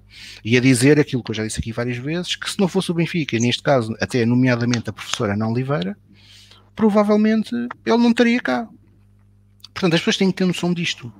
Eh, porque o desporto, na maior parte dos países, é desenvolvido pelas escolas. Há um sistema de educação, há um sistema desportivo escolar forte, que, ele, que esse sim é que é a base. Quem em Portugal não é, quem em Portugal é a base. Reparem, uh, atletas como o projeto olímpico do Benfica, o grande mérito que tem é permitir que os atletas tenham condições, uh, além de logísticas, também financeiras, para se poderem dedicar a 100%. A maior parte das pessoas calcula o que é que é uma pessoa. Aliás, eu já dei, eu não fui aqui em outros sítios. Há uns anos, um atleta português, creio eu, da canoagem, que era um, um, um daqueles atletas que estava no projeto olímpico, potenciais atletas olímpicos, desistiu. E desistiu porquê? Pá, eu tenho que treinar 8 horas, ganho de uma bolsa 400 euros. Vocês acham que eu vou viver de 400 euros? É que, é, é, que os portugueses têm que ter noção das coisas. E, portanto, obviamente, se me disseres assim, é pá, a Telma, nós tínhamos expectativas que a Telma, por exemplo, estou a dar aqui o caso da Telma e de outros atletas, pudesse ser campeã da Olímpica ou pudesse ganhar uma medalha. É pá, claro que sim. Óbvio que sim. É, mais do que nós, ela tinha essa expectativa, ela tinha essa ambição mas lá está, às vezes o desporto é isto. Eh, aliás, eu cresci, uh, eu não me recordo ver, ou já ouvi numa fase terminal da carreira, mas de Fernando Mamed, que era campeão da Europa, campeão do mundo, e depois chegava aos Jogos Olímpicos falhava. Acontece. A desilusão é para nós que somos apoiantes e queremos que as pessoas ganhem, claro que existe, mas agora não se pode é, é, é fazer como eu vejo muitas vezes em Portugal ser feito, que é colocar-se em causa uh, a dedicação e o trabalho de atletas que sofrem bastante para conseguir estar lá. E estar lá é estar entre os 50 ou 100 melhores do mundo. E isso não é para todos. Tomara qualquer um de nós que está aqui estar nesse lugar na sua profissão. Permite-me só acrescentar uma coisa em relação às expectativas, que eu concordo com o que tu acabaste de dizer, Tiago, mas também reforço que aqueles nossos atletas, por aquilo que o, que o Rui disse, pelo, por aquilo que já conquistaram ao longo da carreira, aqueles em que nós temos mais expectativas, até tiveram, estão a ter uns Jogos Olímpicos bastante meritórios, que é a, Patrícia, o, o, o rapaz do, do Júlio, o Jorge, uh, o Pimenta e o, e o próprio Pichardo, que são, seriam aqueles quatro mais que nós, uh, e, e que a Telma, claro, que que mais nós podíamos esperar medalhas, estão, estão, todos a ter uns Jogos Olímpicos bastante meritórios. A Telma não conseguiu, lá está, correu mal, mas pronto, mesmo assim ficou, ficou no nono lugar. Perto, perto dos da frente. É os Jogos Olímpicos, estão lá os melhores e, e acho que as nossas expectativas não estão a sair assim tão más. Pronto, agora, claro, se temos a ilusão que vamos ganhar o ouro em todos, claro, claro mas isso, é que não mas isso é, é, é, é a mesma reparem, coisa quando, quando chega aos jogos das seleções. Uh, peço desculpa só fazer esta parte, mas o Pedro Santiago, que é um benfiquista, acompanha muito, muitas modalidades e o handball, uh, no outro dia fazia algumas críticas à seleção de handball. Uh, e, porque de facto nós desperdiçamos uma oportunidade de chegar aos quartos de final. E eu corroborei essa crítica, acima de tudo, porque lá está, às vezes em Portugal, depois não pode existir uma coisa que é Portugal chega um mérito do caraças, chegarmos ao, aos Jogos Olímpicos numa modalidade coletiva como o handball Uh, tem, temos feito um trabalho muito bom nos últimos anos, muito baseado com os cubanos naturalizados, também diga-se, e agora parece que há aí uma espécie de xenofobia com o Pichardo que não se entende bem porquê, uh, porque esta realidade, para já não é só nacional, é de outros países, mas no caso países, do handball, é. do handball existe em Portugal há muitos anos e parece que o Pichardo é um parente pobre uh, dos naturalizados em Portugal, uh, o que é eh, inadmissível, até pela qualidade extraordinária do rapaz. Mas no handball nós conseguimos chegar lá e, e, e para mim, o selecionador nacional, eu gosto muito das pessoas com ambição. Agora, eu, eu, eu, também gosto de que a ambição seja realista. E, e o selecionador do handball português, que tem feito um trabalho meritório, antes, antes dos do Jogos Olímpicos, diz assim: é pá, eu acho que é possível ganhar uma medalha. Certo, eu não critico isso, mas depois chega aos Jogos Olímpicos, a coisa corre mal, nós somos eliminados, onde devíamos ter passado, eh, porque de facto o grupo era, era, era acessível para nós, e ele diz: é pá, em Portugal não há condições. Pronto, aqui é que eu já não concordo.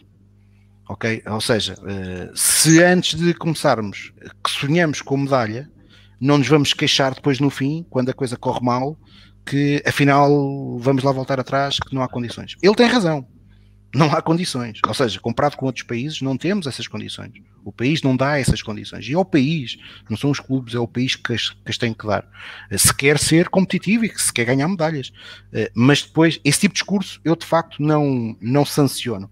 Agora, eh, é, é preciso ter noção, quer dizer, da realidade. Os clubes, o Benfica movimenta mais de 10 mil atletas, a maior parte das pessoas não tem noção disso a informação, a formação em Portugal de modalidades amadoras são os clubes, ponto. Ponto. Se, os clubes decidirem dois para amanhã, e por exemplo, é uma discussão que em Portugal ainda nunca se teve muito, ou já, já se falou nisso, mas se os clubes algum dia disserem assim, aliás, no Sporting isso até já existiu, o Sporting houve uma altura, no, no mandato de Roquete, que tinha o futebol e tinha duas modalidades amadoras profissionais, que era o atletismo e era o handball. Mas se os clubes, um dia, dois para amanhã, o Benfica, o Sporting e o Porto, mas principalmente o Benfica e o Sporting e outros clubes mais, hum, disserem assim, epá, nós vamos só jogar futebol. O desporto em Portugal provavelmente vai, vai por aí abaixo. Porque quem permite a estes atletas, desde a formação, desde depois à, alta competição, terem condições para pelo menos fazer isto de profissão, são os clubes, não é o Estado. Eh, e portanto, enquanto nós não quisermos uh, olhar para esta realidade, aliás, eu dou o exemplo mais natural: um país banhado uh, pelo Atlântico, em que toda a gente, com um clima tradicionalmente ameno, toda a gente sabe nadar, nunca conseguiu, nunca conseguiu ter um atleta a lutar por uma medalha olímpica em natação. É porquê? Porque os portugueses são calães, dentro d'água, correm que se afartam, como a Rosa Mota ou Carlos Lopes, mas depois dentro d'água, epá, não lhes apetece. Não, porquê? Porque vocês vão ver o que é que é um miúdo que queira ser atleta, de, uh, queira ser um nadador de competição. Os pais têm que estar na piscina às 6 da manhã com o miúdo. É incomportável. Eu, eu conheço essa realidade porque vivi na família um, um nadador que, que, precisamente representou o Benfica até se tornar sénior uh, e sim, era, era um treino às seis da manhã, era um treino à, à é? hora de almoço uh, entre a pausa de, de, das aulas da manhã e da tarde e era o treino ao fim do dia. todos os dias, sábados incluídos, tudo. E depois, oh Carlos. E, e, efetivamente não, não, depois não têm vida, não é? Não, Depois, não tem achamos, vemos os casos como a Vanessa Fernandes, não é? que chega ali a uma altura e que diz uh, pá, já chega, não é? Porque quer ter um bocadinho de vida. Oh, Carlos, mas depois, ainda, deixa-me só acrescentar um ponto, tudo, tudo, tudo o que estás a dizer, eu dei formação há pouco tempo a uma pessoa que exatamente aquilo que tu disseste, tinha a filha, tem a filha a nadar, uma miúda ainda, com uma adolescente, e é exatamente o que estás a dizer. E depois há outra nota, que é, isto é tão pernicioso, que é, depois do sistema, nós podemos pensar assim, bem, ok, mas depois estes miúdos, na escola, têm regras diferentes, porque lá está, um miúdo que treina, treina 6 a 7 horas por dia, que tem esta carga, pá, deveria ter ou uma possibilidade de fazer testes em horários diferentes, desfasados. Não, não têm. Têm que cumprir exatamente com as mesmas regras que o miúdo normal. Claro que os pais, das duas umas, têm que chegar a uma conclusão, ou, ou, investem na carreira desportiva do filho, ou mantêm este sonho vivo, ou têm que abdicar, não é? Não há outra hipótese porque, porque ainda por cima não se vive disto em Portugal, não é? Não se vive, não se vive da natação em Portugal e certo. portanto Mas, a alta competição não é, não é real. Um, oh, oh, Rui, deixa-me deixa só então terminar com uma o, o Tiago e, antes, e, e o Pedro já Diogo, falaram. E antes do Diogo uh, se, sim, sim. se vir também abordar este tema, uh, se quiser, gostava de ouvir sim. a opinião dele. Queria só Queria deixar aqui uma nota, uh, que é pegar naquilo que o Tiago disse sobre uh, o que foram as declarações antes e depois do, do, do selecionador de, de handball. Um, chama a atenção para quem tiver, quem tiver a oportunidade, uh, do, de um artigo da opinião que foi uh, escrito e uh, publicado hoje, uh, um artigo da opinião do ex-árbitro Duarte Gomes, eh, que era agora que a época, que a época vai começar, e a época entenda-se a época futebolística, dirigido justamente à, à classe dirigente do, do do, do, desporto rei em Portugal. Uh, e que tem justamente a ver com um, a responsabilidade que essas pessoas têm uh, pelo, pelas posições de liderança que, que, ocupam e, portanto, são eles que traçam o caminho que depois uh, atletas e, e, restante estrutura uh, têm que seguir. Um, em que ele pedia nesse, nesse artigo que haja coerência porque um, tem um mérito enorme as pessoas que estão nessas posições uh, e que têm que tomar decisões, tem o risco inerente à tomada de decisões, porque é muito fácil fazer totobolas à segunda-feira, mas, mas quem tem que tomar as decisões previamente um, sabe o risco que elas têm. Umas vão correr bem, outras vão correr mal. Agora, onde a aceitação termina é quando se perde a coerência. Quando se diz uma coisa à hora do pequeno almoço e outra coisa à hora do jantar, quando se passa uma mensagem hoje e uma completamente antagónica amanhã. Uh, e, portanto, uh, num, num, num, caso como o do projeto olímpico, uh, em que com as dificuldades todas que, que, que o Tiago já elencou, já vamos em quatro medalhas e esperemos que ainda se consiga mais qualquer coisa há que manter a coerência, há que ter a noção das tais dificuldades que o Tiago elencou, mas há que manter a coerência nas posições que, que, que se assumem quando a coisa corre bem, mas especialmente quando a coisa corre menos bem. Ora, um, e agora deixamos uh, o encerramento deste Falar Benfica para o Diogo. Gostávamos de ouvir também a sua opinião sobre o momento das modalidades em Portugal, mais concretamente então, o balanço que faz da presença portuguesa dos Jogos Olímpicos e, nomeadamente, dos atletas do Benfica presentes nestas Olimpíadas, uh, nestes Jogos Olímpicos, uh, e depois também, obviamente, um balanço da sua participação aqui neste Falar Benfica, a quem desde já agradecemos ter aceito o nosso convite. Ora, eu, eu, concordo em absoluto com o que foi aqui dito e mais reforçado até, até pelo Tiago. Há que, há que dar os parabéns aos clubes pelo investimento que vão fazendo na, nas modalidades e nestes atletas e nos projetos olímpicos. Há que dar, sobretudo, também aqui destacar o papel quer do Benfica, quer do Sporting na, nos resultados que foram alcançados. Eu acho que orgulha todos os portugueses e aí Uh, não há clubismos a envolver, todas as medalhas uh, orgulham os portugueses de igual forma, uh, mas há que destacar o mérito que estes clubes e outros têm em apoiar os atletas e vimos um do triatlo que, que, depois do resultado dele dizia isto mesmo, que se não fosse sair os clubes e se não fosse ser atleta do Benfica, no caso, que não teria possibilidades de se dedicar à modalidade porque não receberia ordenado e, portanto, não poderia treinar o que é necessário para obter os resultados de excelência que estes atletas, eh, alguns deles, têm conseguido ter. Um, salientar que o Pichardo, eh, para mim, também uh, tem todas as condições de alcançar a medalha de ouro. Provou isto mesmo na qualificação. Agora esperemos que lá está a parte do zero para a final. O, salto que deu na qualificação não conta e aí teve uma grande diferença para os restantes atletas e daí vem a ingratidão uh, destes desportos, como foi salientado no caso da, da Telma Monteiro e outros que perderam depois no pormenor naquele dia e esperemos que isso mesmo não aconteça ao Pichard, que mostrou uh, que era o mais forte, mostrou na qualificação que é de longe o atleta mais forte e o que poderá estar em melhor forma. Agora vai depender do dia da manhã, da madrugada uh, da manhã, como é que ele estará e esperemos que esteja na forma que mostrou na qualificação e que lhe corra bem e que consiga alcançar o ouro para ser a melhor participação olímpica de sempre de Portugal, mas salientar que de facto não é por mérito do Estado português e custa-me ver, e tenho que o dizer, o aproveitamento político é sempre feito deste tipo de situações e aparecem os políticos nestas alturas para colher os louros, para telefonar aos atletas, para fazer comunicações uh, e depois esquecem-se que de facto há que, que fazer no desporto escolar uma reformulação total, porque o desporto escolar neste momento inexiste em Portugal a todos os níveis, eh, seja no futebol, desporto rei, seja nos outros desportos não existe desporto escolar, não existe formação de atletas. O Estado, que tem uma obrigação fundamental que está na sua própria Constituição de, de, fornecer a todos os cidadãos o acesso ao desporto, não, não faz nada por isso. São os clubes que substituem neste papel.